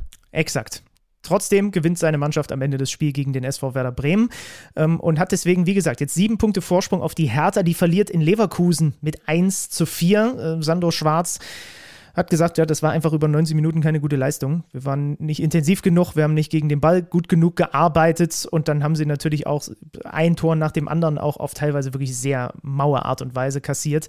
Äh, Asmun äh, dann trifft jetzt zum zweiten Mal in Folge Frimpong, da geht es wieder über diese linke härter Defensivseite, das wird dann durch Diaby vorbereitet, der macht dann selber das 3 zu 0, ähm, Lücke Back hier vom Elfmeterpunkt und dann am Ende Adli zur Entscheidung. Also die Hertha äh, kann man, glaube ich, mal verkraften, ist natürlich trotzdem ärgerlich, wenn man jetzt weiter Schwung aufnehmen wollte. Für Leverkusen ist das auch durchaus wichtig gewesen, ähm, weil, na gut, man ist immer noch eigentlich im Nirvana. man ist im absoluten Nirvana der, der, der, der Tabelle. Ja, und die entscheidende Frage ist, kriegt er sie da noch irgendwie in Richtung Europa geführt, der Xabi Alonso. Das wird für den FC Schalke 04 schwer, aber man hat ja auch ganz andere Ziele und diese Ziele sind jetzt tatsächlich wieder greifbar. Also jetzt endgültig, denn das wichtigste Spiel da unten im Keller gewinnt Schalke im Ruhrpott gegen den Nachbarn aus Bochum mit 2 zu 0 und die Serie, die Thomas Reis da mit seinem ja immer noch neuen Verein, dem FC Schalke 04, begonnen hat. Sie geht weiter. Er schlägt jetzt, nachdem es diese vier 0 zu 0 gegeben hat, zuletzt dem Sieg gegen Stuttgart, auch den Ex-Verein, den VfL Bochum. Wobei man dann zur ganzen Wahrheit auch beitragen sollte, dass Bochum direkt in der siebten Minute ein Riesending hat mit Hofmann. Hast du den nicht im Manager-Team oder habe ich das nicht falsch mehr. abgespeichert? aus solchen Gründen, aus nein, Metern nein, nein, nein, das würde ihm jetzt auch nicht gerecht Fuß, werden. Fuß ran. Er hat da ein bisschen Rücklage, ist dann auch un, also manchmal sieht man halt als Stürmer genauso wie als Torhüter auch einfach besonders blöd aus. Sie haben dann später noch Abschlüsse durch äh, Antwi Ajay, durch Asano, die waren nicht so hochkarätig, aber Bochum ist in der ersten Halbzeit das viel gefährlichere Team, trifft aber nichts, was auch für den kreativsten Asozialen im Bochumer Stadion gilt übrigens. Hast du das gesehen? Es wurde ein Reisbeutel geworfen auf Rodrigo Salazar. Ich finde ja alles, also wirklich, wer den Drang in sich verspürt, irgendetwas in Richtung eines Spielers oder eines anderen Menschen zu werfen. Vor allem, also die, die haben das ja, die, die sind ja so ungeschützt in dem Moment. Das ist einfach asozial, aber das war immerhin, wie gesagt, kreativ asozial, weil es halt äh, die Rückkehr von Thomas Reis war. Und die treffen halt nichts, außer der eigene Torhüter in der 45. Minute. Erst fliegt er am Ball vorbei, Flanke kommt von der Außenbahn rein, ist auch nicht sauber verteidigt von den Vorderleuten von Riemann, fliegt vorbei und dann, als Masovic den Ball raushauen will, kommt er ihm quasi in Richtung eigene Torlinie entgegengesegelt und faustet sich das Ding selber rein. Und so führt Schalke zur Pause mit 1 zu 0, trotz eines XG-Wertes von 0,1 weil Ma Manuel Riemann ihnen den Gefallen tut, das Ding da rein zu boxen. Ja, und es war eben ein Doppelfehler. Ne? Die Flanke muss er eigentlich auch schon haben oder eben auf der Linie bleiben. Aber auch da, sorry, das Phrasenschwein steht eh noch hier. Wenn er rauskommt, muss er einen haben und dadurch hat er dann auch diese schlechte Position, die am Ende zu diesem Patzer, zu diesem zweiten Fehler führt, die natürlich noch unglücklicher aussieht als die erste Situation, als er nicht zur Flanke rauskommt. Und dann gibt es in der zweiten Halbzeit die Eckenvariante, die ich vorhin schon mal angedeutet habe, die nämlich zu einem Abschluss von Bülter am Ende wird, und Riemann hat es vergleichbar mit, mit dem, was Blaswig bei Leipzig gegen Dortmund passiert ist, mit vielen, vielen Beinen vor sich zu tun und deswegen auch kein Fehler von ihm oder doch ein Patzer. Ich würde sagen, erstmal, da würde ich erstmal die Vorderleute an die Kantare nehmen. Also, das ist eine flache ja. Eckball-Variante. Das hat mich so erinnert, Union hat, als sie neu in der Liga waren, ne, vor ein paar Jahren, viele so eine Tore irgendwie geschossen. Ich erinnere mich an. an ja, die haben die Variante tatsächlich genauso auch schon gespielt. Also, also Bülter läuft vom, vom zweiten Pfosten mit so einer leichten Kurve an den ersten und der kommt ja so, was sind's, was sind's so gewesen? Zwölf Meter Torentfernung Halb oder, rechts, ne? oder so. Ja, ja. Mhm. Aber gar nicht so leicht zu nehmen für Bülter, weil, weil er sogar leicht äh, quasi den Ball im Rücken nehmen muss. Darum ist der Abschluss auch nicht so hart, aber ich würde Riemann auch raus aus der Schuld nehmen. Also so klar man das beim ersten Gegentor sagen muss, so, so klar würde ich beim zweiten sagen, das ist einfach saumäßig schwer zu verteidigen. Und trotzdem irgendwie doof, weil das kein absolut satter Vollspannabschluss gewesen ist. Die Variante trotzdem sehr, sehr gut, aber das, was im Moment, und es ist so lustig, dass wir das über die beiden großen Rivalen der Liga sagen, das, was man im Moment über Dortmund sagt, das sagt man auch über Schalke, obwohl sie in der Tabelle weit, weit auseinander sind. Aber naja, sie sind effektiv. Kommt auf die Tabelle an. In der Rückrundentabelle ja, kratzen sie an Europa. Zehn Punkte aus ja. sechs Spielen, Platz sieben ähm, Reis. Ich dachte sogar, dass der Punkteschnitt ein bisschen besser wäre, aber es sind ja so viele 0-0 dabei gewesen. Ne? Im Schnitt 1,1 Punkte in seinen zwölf Spielen, seit er bei Schalke ist. Das ist aber immer noch deutlich besser als das, was Frank Kramer abgeliefert hat, als der bei Schalke vorher auf der Trainerbank saß. Also, und im, im Endeffekt dieses 1 zu 0, was du noch nicht mal selber erzielst, zeigt ja im Grunde genommen, wie es mit dem Schalker Momentum gerade aussieht. Und wenn wir es umdrehen, Bochum nur ein Sieg und fünf Niederlagen in der Rückrundentabelle vorletzter. Nur die TSG Hoffenheim ist noch schlechter. Vierte Niederlage in Folge und dabei ein Torverhältnis von 0 zu 10 in den letzten vier ja. Spielen. Mittlerweile ist auch der Heimnimbus weg. Auswärts war man es gewohnt von Bochum, aber jetzt ist mittlerweile auch zu Hause ganz schön Land unter. In der Formtabelle ist nur eine Mannschaft mit Augenhöhe äh, mit Bochum, und zwar die TSG Hoffenheim. Die verliert wieder, dieses Mal bei Mainz, bei den heimstarken Mainzern. Ja, da kann man verlieren, aber im besten Fall dann doch nicht so harmlos. Und genau das ist Hoffenheim wieder passiert. Auch da ist es eine Ecke gewesen, die das entscheidende Tor gebracht hat. Äh, klassisches Blocken und Abrollen würde man im Basketball Pick and sagen. Roll, ja. Die, Delaney wird von Barrero erst einmal geblockt, so dass Bell aus sechs, sieben Metern zum Abschluss kommt und so frei ist, dass man ehrlich sagen muss, den muss er eigentlich schon machen. Und der Typ, der geblockt hat, der wird dann nochmal wichtig, denn nachdem der Keeper gehalten hat, springt der Ball vor die Füße von Barrero. Der Abschluss ist eigentlich komplizierter als der von Bell, aber das ist dann das 1 zu 0, denn er trifft den Ball besser und platzierter. Und so macht Mainz das 1 zu 0. Bei Hoffenheim muss man einfach sagen, dass es zu wenig ist. Nach, nach vorne in der Defensive eine Standardsituation kassieren, okay, gab natürlich auch noch weitere Chancen für die Mainzer, aber ich weiß im Moment nicht, wie Hoffenheim halbwegs gefährlich werden will, offensiv. Korrektur auch eine Standardsituation kassieren ist nicht okay, weil sie das schon zu oft haben in dieser Saison. Sie kassieren regelmäßig Gegentore nach Eckbällen. Das hat äh, Pellegrino Matarazzo auch nochmal angesprochen. Ja, wenn du im Moment verlieren kannst, dann vielleicht gegen diese Mainzer. Wir haben in der letzten Woche angekündigt, wir wollen nochmal ein bisschen draufschauen. Ja, also vierter Sieg in Folge, 15 Punkte aus sechs Rückrundenspielen. Nur Dortmund besser. Warum? Zum einen, weil sie einen extrem formstarken Leandro Barrero haben, der jetzt seinen fünften Scorer in dieser Saison macht, aber das natürlich bei weitem nicht alles ist, was er dieser Mannschaft gibt. Ich habe mal geguckt, bei diesen vier Siegen hat er immer die Kickernote 2,5 bekommen. Er ist in den Top 20 der Liga bei intensiven Läufen, obwohl er zu Beginn häufig nur eingewechselt worden ist oder zweimal gar nicht eingesetzt. Und da reden wir wohlgemerkt von der Gesamtanzahl der intensiven Läufe. Also das siehst du mal, was er in den anderen Spielen wettgemacht hat. Und wenn wir es jetzt noch auf Mainz generell drehen, dann gewinnen in dieser Saison nur die Bayern mehr Zweikämpfe. Begehen sie zwar nach der TSG Hoffenheim die zweitmeisten Fouls, aber kassieren dafür verhältnismäßig wenig Karten, also machen das deutlich fairer als ihr Coach an der Seitenlinie, könnte man jetzt böse sagen, wenn der dann sich da die Verwarnungen abfängt. Sie haben mit weitem Abstand am häufigsten ligaweit den Ball zurückerkämpft. Sie sind ein extrem kopfballstarkes Team, vor allem Stefan Bell, der jetzt ja auch bei dieser Ecke wieder ne, äh, sein Kopfballduell gewinnt, auch wenn er da frei geblockt wird, ist da eine Maschine. Äh, und in den Top 5 in der Fußball-Bundesliga bei gelaufene Kilometer, Sprints, intensive Läufe. Sie haben statistisch sieben Saisontore mehr erzielt, als sie laut XG-Wert hätten erzielen dürfen. Und sie sind eine der Mannschaften, die, wenn man es auf 90 Minuten hochrechnet, top ist mit in der Liga, wenn es darum geht, Schüsse auf den gegnerischen Kasten und diese Shot-Creating-Actions. Also sie verbinden im Grunde genommen den Einsatz und äh, die Härte und das unangenehm zu bespielen sein mit einer gewissen Effizienz und trotzdem auch Wucht nach vorne. Und das ist natürlich optimal. Und das ist das Gegenteil von dem, was Hoffenheim im Moment macht. Die stellen einen Vereinsnegativrekord auf mit 13 sieglosen Spielen.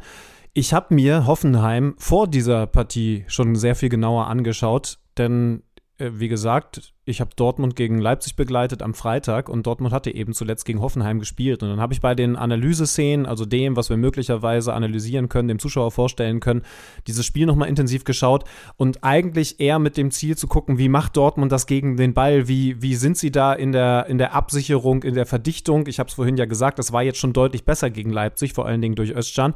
Und was mir aufgefallen ist, ist, dass es Räume gab für Hoffenheim, dass es Umschaltsituationen gab, dass es Momente gab, in denen man Dortmund mal gut überspielt hat und dann eigentlich Raum hatte, aber sie haben es nie genutzt. Und da ist eine Sache ins Auge gestochen, die ich dann mal versucht habe, im Keller abzuchecken, denn ich glaube, Hoffenheim ist die langsamste Mannschaft der Liga. Und jetzt bin ich gespannt, ob der Kollege, der das wirklich nachweisen kann, auch meine Meinung ist.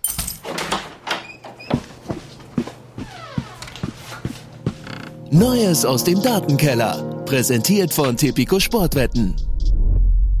Beim Auswärtsspiel in Mainz stand für die TSG Hoffenheim am Ende nicht nur eine 0 zu 1 Niederlage zu Buche, sondern auch knapp 60 Sprints weniger als der Gegner.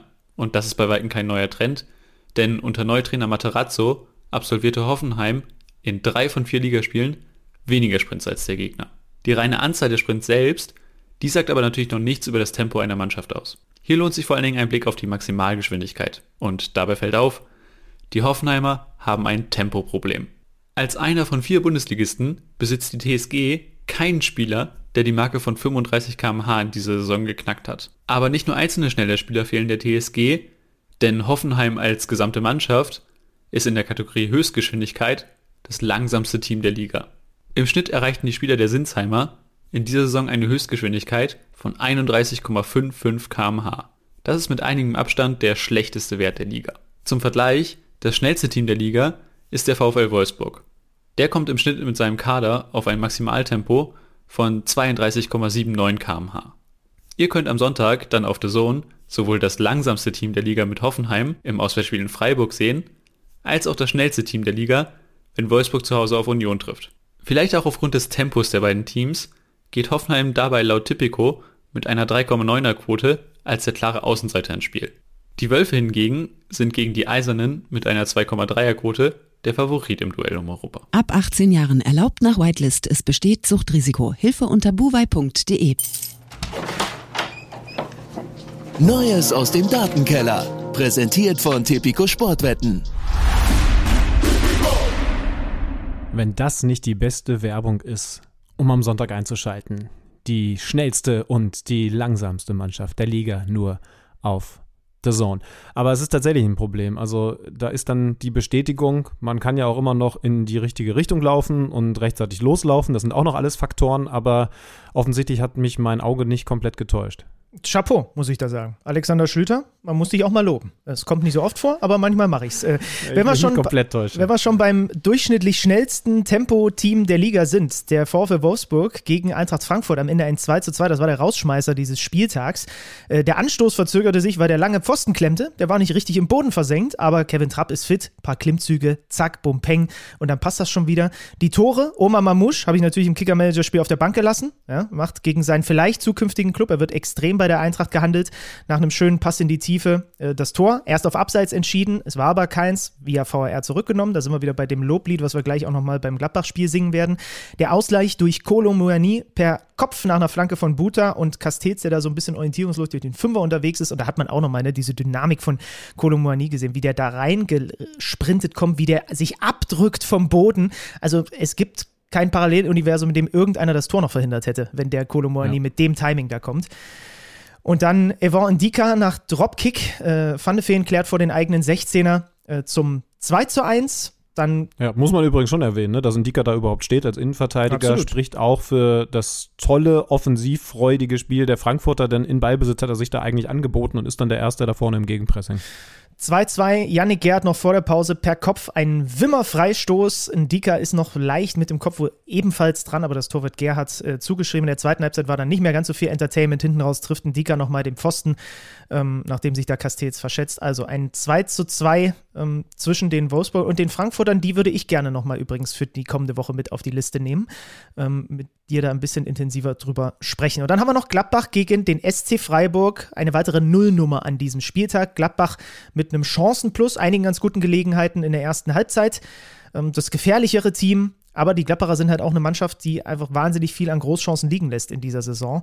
Die Aufregerszenen sicherlich Tyram, der mehr in den Boden tritt als irgendwo hin und, und zu Boden geht, äh, von Höfler vermeintlich getroffen im 16er und der VAR kassiert den Elfmeter wieder ein. Also das ist dann die, wie gesagt, du hast es ganz unten in deinem Sheet stehen, vierte richtige Entscheidung gewesen, ne? die der VAR. Also das muss man auch an dieser Stelle, wir sind ja nun weiß Gott keine VAR-Fetischisten, aber das muss man halt auch einfach mal erwähnen, dass es vier spielentscheidende Dinge gegeben hätte an diesem Spieltag, die korrekt korrigiert worden sind. Ja, oder andersrum, hätte es den VAR nicht gegeben, dann wäre viermal das Ergebnis unfairerweise ausgefallen. Genau. Ja, denn es waren ja auch alles Spiele, jetzt will ich nichts falsch sagen, aber es waren halt auch alles Spiele, wo das direkt eine Veränderung der Punkte bedeutet mhm. hätte. Also nicht irgendwie das 4-0 dann zurückgepfiffen, sondern ne, da ist es dann am Ende unentschieden ausgegangen. Bei Wolfsburg ist es unentschieden ausgegangen. Dortmund äh, gegen Leipzig war nur ein Tor Abstand. Also es waren jeweils enge Geschichten. Und dann haben wir noch den dümmsten Platzverweis des Jahres. Rami Benzebaini, herzlichen Glückwunsch zu diesem Award. Er kriegt Geld. Wobei, das gilt nur für die Bundesliga. Ich habe sonst gleich noch eine Ergänzung. Okay, da, da, bin ich gespannt drauf. Er kickt den Ball weg, nachdem sein Mitspieler faul, schlägt, äh, faul spielt, schlägt Rami Benzebaini den Ball weg. Und als er sieht, der Schiedsrichter gibt ihm dafür gelb, applaudiert er aus fünf Meter Entfernung ins Gesicht des Schiedsrichters und bekommt dafür natürlich vollkommen zurecht die gelb-rote Karte. Und das Geilste ist, Stübenmann, wenn du heute noch mal ein bisschen Zeit hast, dann guckst du dir noch mal die Reaktion von Nico Elvedi aus der Hintertor-Gladbach-Kamera an. Unmittelbar darauf, wenn er sieht, dass der Benzebaini anfängt zu applaudieren. Der greift sich mit beiden Händen an den Kopf. Kann es nicht fassen, dass der da jetzt runtergeht. Zweimal gelb in ganz kurzer Zeit saumäßig dumm, aber im internationalen Vergleich leider nur die Nummer zwei dieser Woche, denn der Titel für den dümmsten Platzverweis geht an Moiskin beim Spiel Juventus Turin gegen das die AS Roma. Null, hast du nicht mitgekriegt, nee. 0-1 verloren. Der wird in der 89. Minute, glaube ich, eingewechselt. Und es gibt einen Ballverlust, 40 Sekunden nachdem er eingewechselt wurde. Tätlichkeit, er tritt nach, weil es so ein bisschen Gestocher vom Gegenspieler gewesen ist und er fliegt vom Platz. 40 Sekunden. also, ich sag mal so, er ist einer, der schnell auf Betriebstemperatur kommt und dann muss er direkt wieder runter. Es würde den Freiburgern am kommenden Donnerstag helfen, wenn sie das größte Spiel ihrer Vereinsgeschichte haben. Bei Turin, wenn Mois Kien vielleicht solche Dinger wieder passieren. Wir drücken natürlich allen deutschen Mannschaften, die diese Woche international unterwegs sind, die Daumen haben den Bundesligaspieltag damit abgefrühstückt und kommen jetzt, Schlütenmann, zum Thema, was die Gemüter seit Jahren eigentlich schon erhitzt. Ne? RB Leipzig und der ganz kurze Transferdienstweg nach Salzburg. Wir müssen ja, da mal vielleicht noch kurz mal zur Erklärung. Ne? Also das ist jetzt wieder hochgekocht, weil es neue Transfers gegeben hat, weil Max Eberl vor einer Weile mal was anderes gesagt hat, als er jetzt am The Zone Mikro am Freitag gesagt hat. Ich würde sagen, wir holen den Mann dazu, der Leipzig schon so lange begleitet, dass er aufklären kann.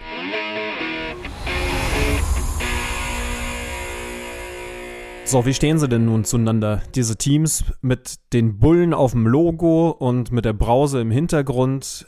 Wenn uns das einer sagen kann, dann ja wohl der liebe Oliver. Schönen guten Tag. Grüßt euch, hallo. Also es ist eigentlich ja ein ewig altes Thema, aber eben doch mal wieder hochgekocht. Diese Verbindung zwischen Salzburg und Leipzig.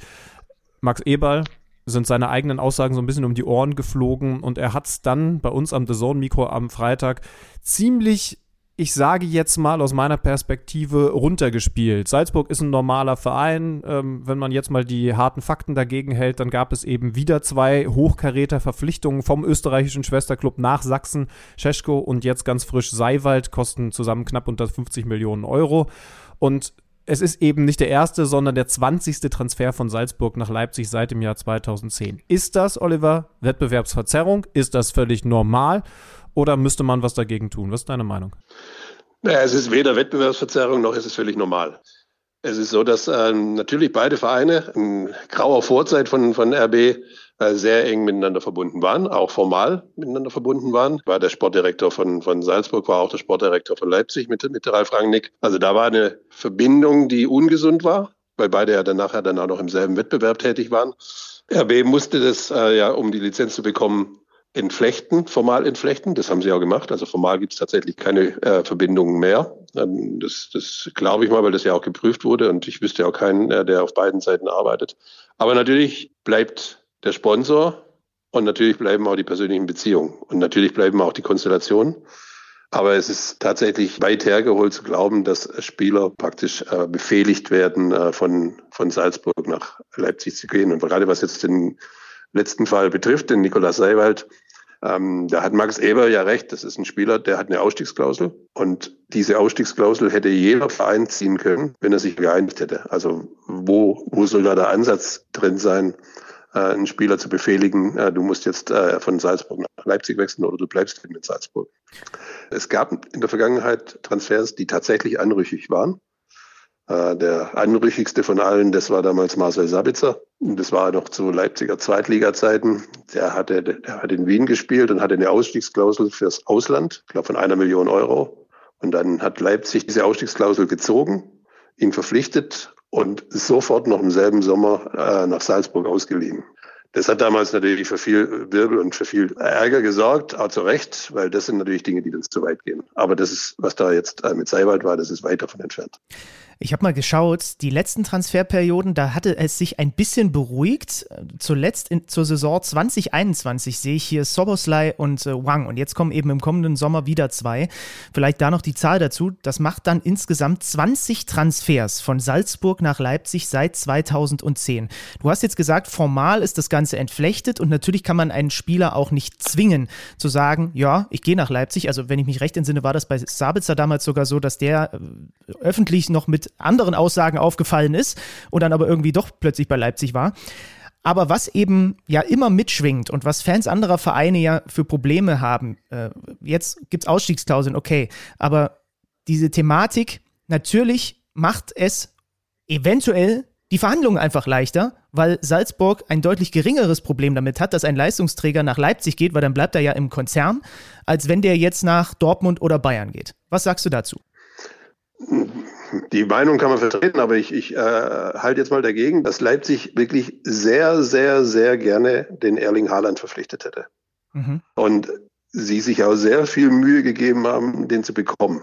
Aber der Haaland hatte eben auch ein Angebot von Dortmund und der ist einfach auf dem Weg zu den, zu den Verhandlungen an Leipzig vorbeigefahren und in Dortmund gelandet.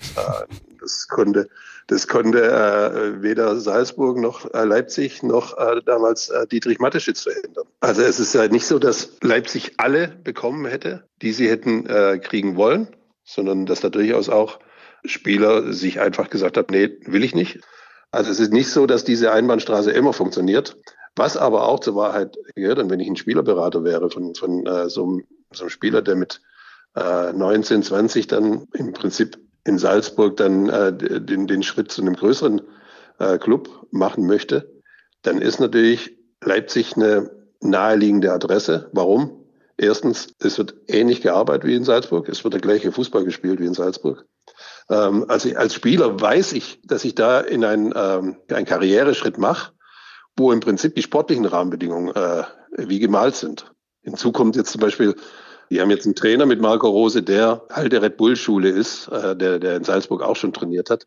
Also ich komme in, in ein vertrautes Feld und da ist es natürlich naheliegend zu sagen, ich mache den Schritt dort.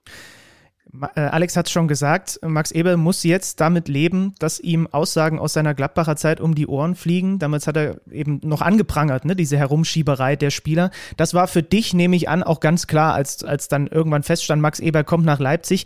An den Dingen wird er sich messen lassen müssen und im Zweifel wird er da auch, er hat es jetzt versucht, so ein bisschen wegzuwischen, aber gute Argumente für den Sinneswechsel gibt es eigentlich nicht, ne? Ja, da war er sich ja darüber im Klaren, dass sie das äh, in die Vergangenheit schon immer auch mal einholt und dass er äh, Aussagen, die er damals getätigt hat, dann eben jetzt auch um die Ohren fliegen. Aber ich glaube, damit kann er auch leben. Äh, damals war er, er hat es ja so begründet, dass er gesagt hat, damals hat er einen anderen Arbeitgeber gehabt, hat, den, hat auch im Sinne dieses Arbeitgebers argumentiert.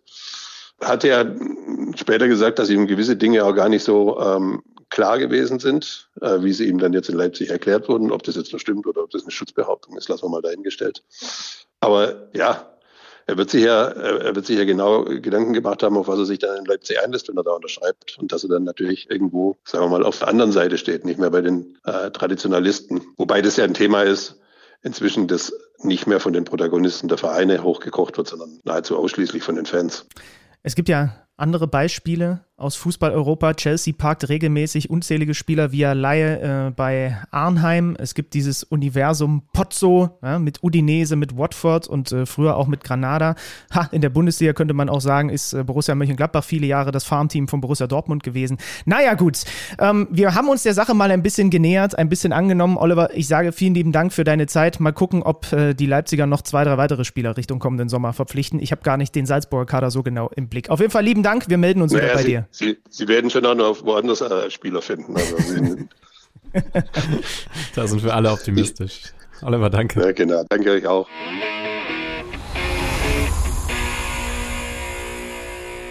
Multi-Club Ownership ist so ein Wort, das ich in den letzten Monaten gelernt habe und das auch zu dem passt, was RB da seit Jahren praktiziert. Und deswegen ist auch klar, dass wir da in den nächsten Monaten und Jahren immer wieder drüber reden werden. Danke, Oliver. Äh, was haben wir denn noch auf der Liste? Bundesliga haben wir durch. Übrigens, wenn du gesagt hast, Frankfurt willst du demnächst mal intensiver besprechen, lass uns das gerne in zwei Wochen machen, denn ich habe auf dem Schirm, dass ich Union gegen Frankfurt also in zwei Spieltagen machen werde. Äh, und dann kann ich mich da in der Vorbereitung noch ein bisschen mehr reinstürzen. Sehr gerne, sehr, sehr gerne. Ich hätte noch Folgendes hier, das gab es länger nicht mehr, wurde moniert schon von verschiedenen Menschen. Psst, Kicker-Manager-Spiel. Wollen wir kurz. Ich habe gedacht, du hast es vergessen. wollen wir vielleicht kurz erklären, warum das in den letzten Wochen so kurz gekommen ist? Ich habe eigentlich ganz gut abgeliefert, also zumindest okay abgeliefert. Alex Schlüter hat einfach nicht, keine Transfers gemacht in der Winterpause und deswegen ist quasi für dich das Kicker-Manager-Spiel vorzeitig beendet, ne? Ja, wenn ich wirklich mal richtig, richtiger Manager wäre in, in der Bundesliga, dann könnte mir das wahrscheinlich auch passieren, dass, äh, dass ich im Interview so am, am Freitagabend stehe und man mich fragt, warum denn im Mittelfeld so viele Vertragsamateure spielen und dann würde ich auch sagen, ich habe einfach das Transferfenster verschlafen. ich hatte einen guten Urlaub, aber ich habe es verschlafen. Äh, es ist zum Glück nur das Kicker-Manager-Spiel gewesen und deswegen ja, sind da immer noch so ein paar Leute dabei. äh, die da eigentlich nicht mehr spielen sollten. Wobei ich sagen muss, dafür gibt es auch einen Roussillon, der jetzt auf einmal wieder ein Thema ist, den ich einfach vergessen habe zu verkaufen. Immer noch legendär. Ich habe 46 Punkte an diesem Spieltag geholt, zumindest Colomboigny und Diaby vorne funktionieren. Den habe ich im Winter verpflichtet. Den Spieltag gewonnen hat Philipp kein Zusatz, einfach Philipp, 98 Punkte. In der Saisonwertung vorne, aber das ist ein unglaublich enges Rennen. Zwischen dem ersten und dem vierten liegen nur neun Punkte Differenz. Brown Sugar liegt ganz vorne. Und unser lieber Freund Adrian Geiler, der selber die Top 50 angreift im Kicker-Manager-Spiel, hat mir einen Screenshot geschickt, Schüdenmann. Ich habe dich jetzt gerade überholt im Ranking. Da siehst du mal, dass mein Team auch wirklich in der Hinrunde überhaupt nicht abgeliefert hat. Wir sind jetzt wirklich mit genau einem Punkt Differenz in der Gesamtwertung ich bin 434. und du bist 535, äh, 435. Und das wohlgemerkt in der 500er Liga. Wow. Ja. das, ist, das ist ziemlich bitter. Zum Glück haben wir andere Qualitäten. Welche, wissen wir auch noch nicht, aber es wird sie geben. Ja, und vielleicht finden wir sie nächste Woche raus. Ich würde mal sagen, es ist eine Reifeprüfung. Also das, was jetzt auf einen Stanisic gegen Mbappé wartet, das wartet am kommenden Montag auf uns. Denn wir nehmen es mit keinem geringeren als dem Bundestrainer auf. Hansi Flick wird Gast zum ersten Mal, ne? Zum ersten Mal Gast bei Kicker Meets The Zone sein. Bist du in der Form, die es braucht, um Hansi Flick zu interviewen? Sagen wir mal so, ich wollte mich ja vorhin auf dem Crosstrainer in die Form bringen, aber der Crosstrainer hat mir einen Strich durch die Rechnung gemacht. Aber ich werde mich da natürlich reingraben, reinarbeiten. Es gibt so viele Themen, die wir mit ihm besprechen werden. Schönmann hat es ja vorhin schon mal so ein bisschen kryptisch angedeutet. Also tatsächlich der Bundestrainer kommende Woche bei uns hier im Podcast zu Gast. Wir freuen uns sehr. Ja. Und entsprechend würde ich sagen, ihr bereitet euch da auch sauber drauf vor. Ne? Nehmt euch nicht zu viel vor, geht in der richtigen Form in die nächste Woche, denn das wird eine spektakuläre Folge. Bis dahin, schön ausschlafen, all die Sachen, die es so braucht. Und dann hören wir uns Montag hier wieder. Macht's gut. Tschüsschen. Kicker meets the Zone, der Fußball-Podcast. Präsentiert von Tipico Sportwetten mit Alex Schlüter und Benny Zander.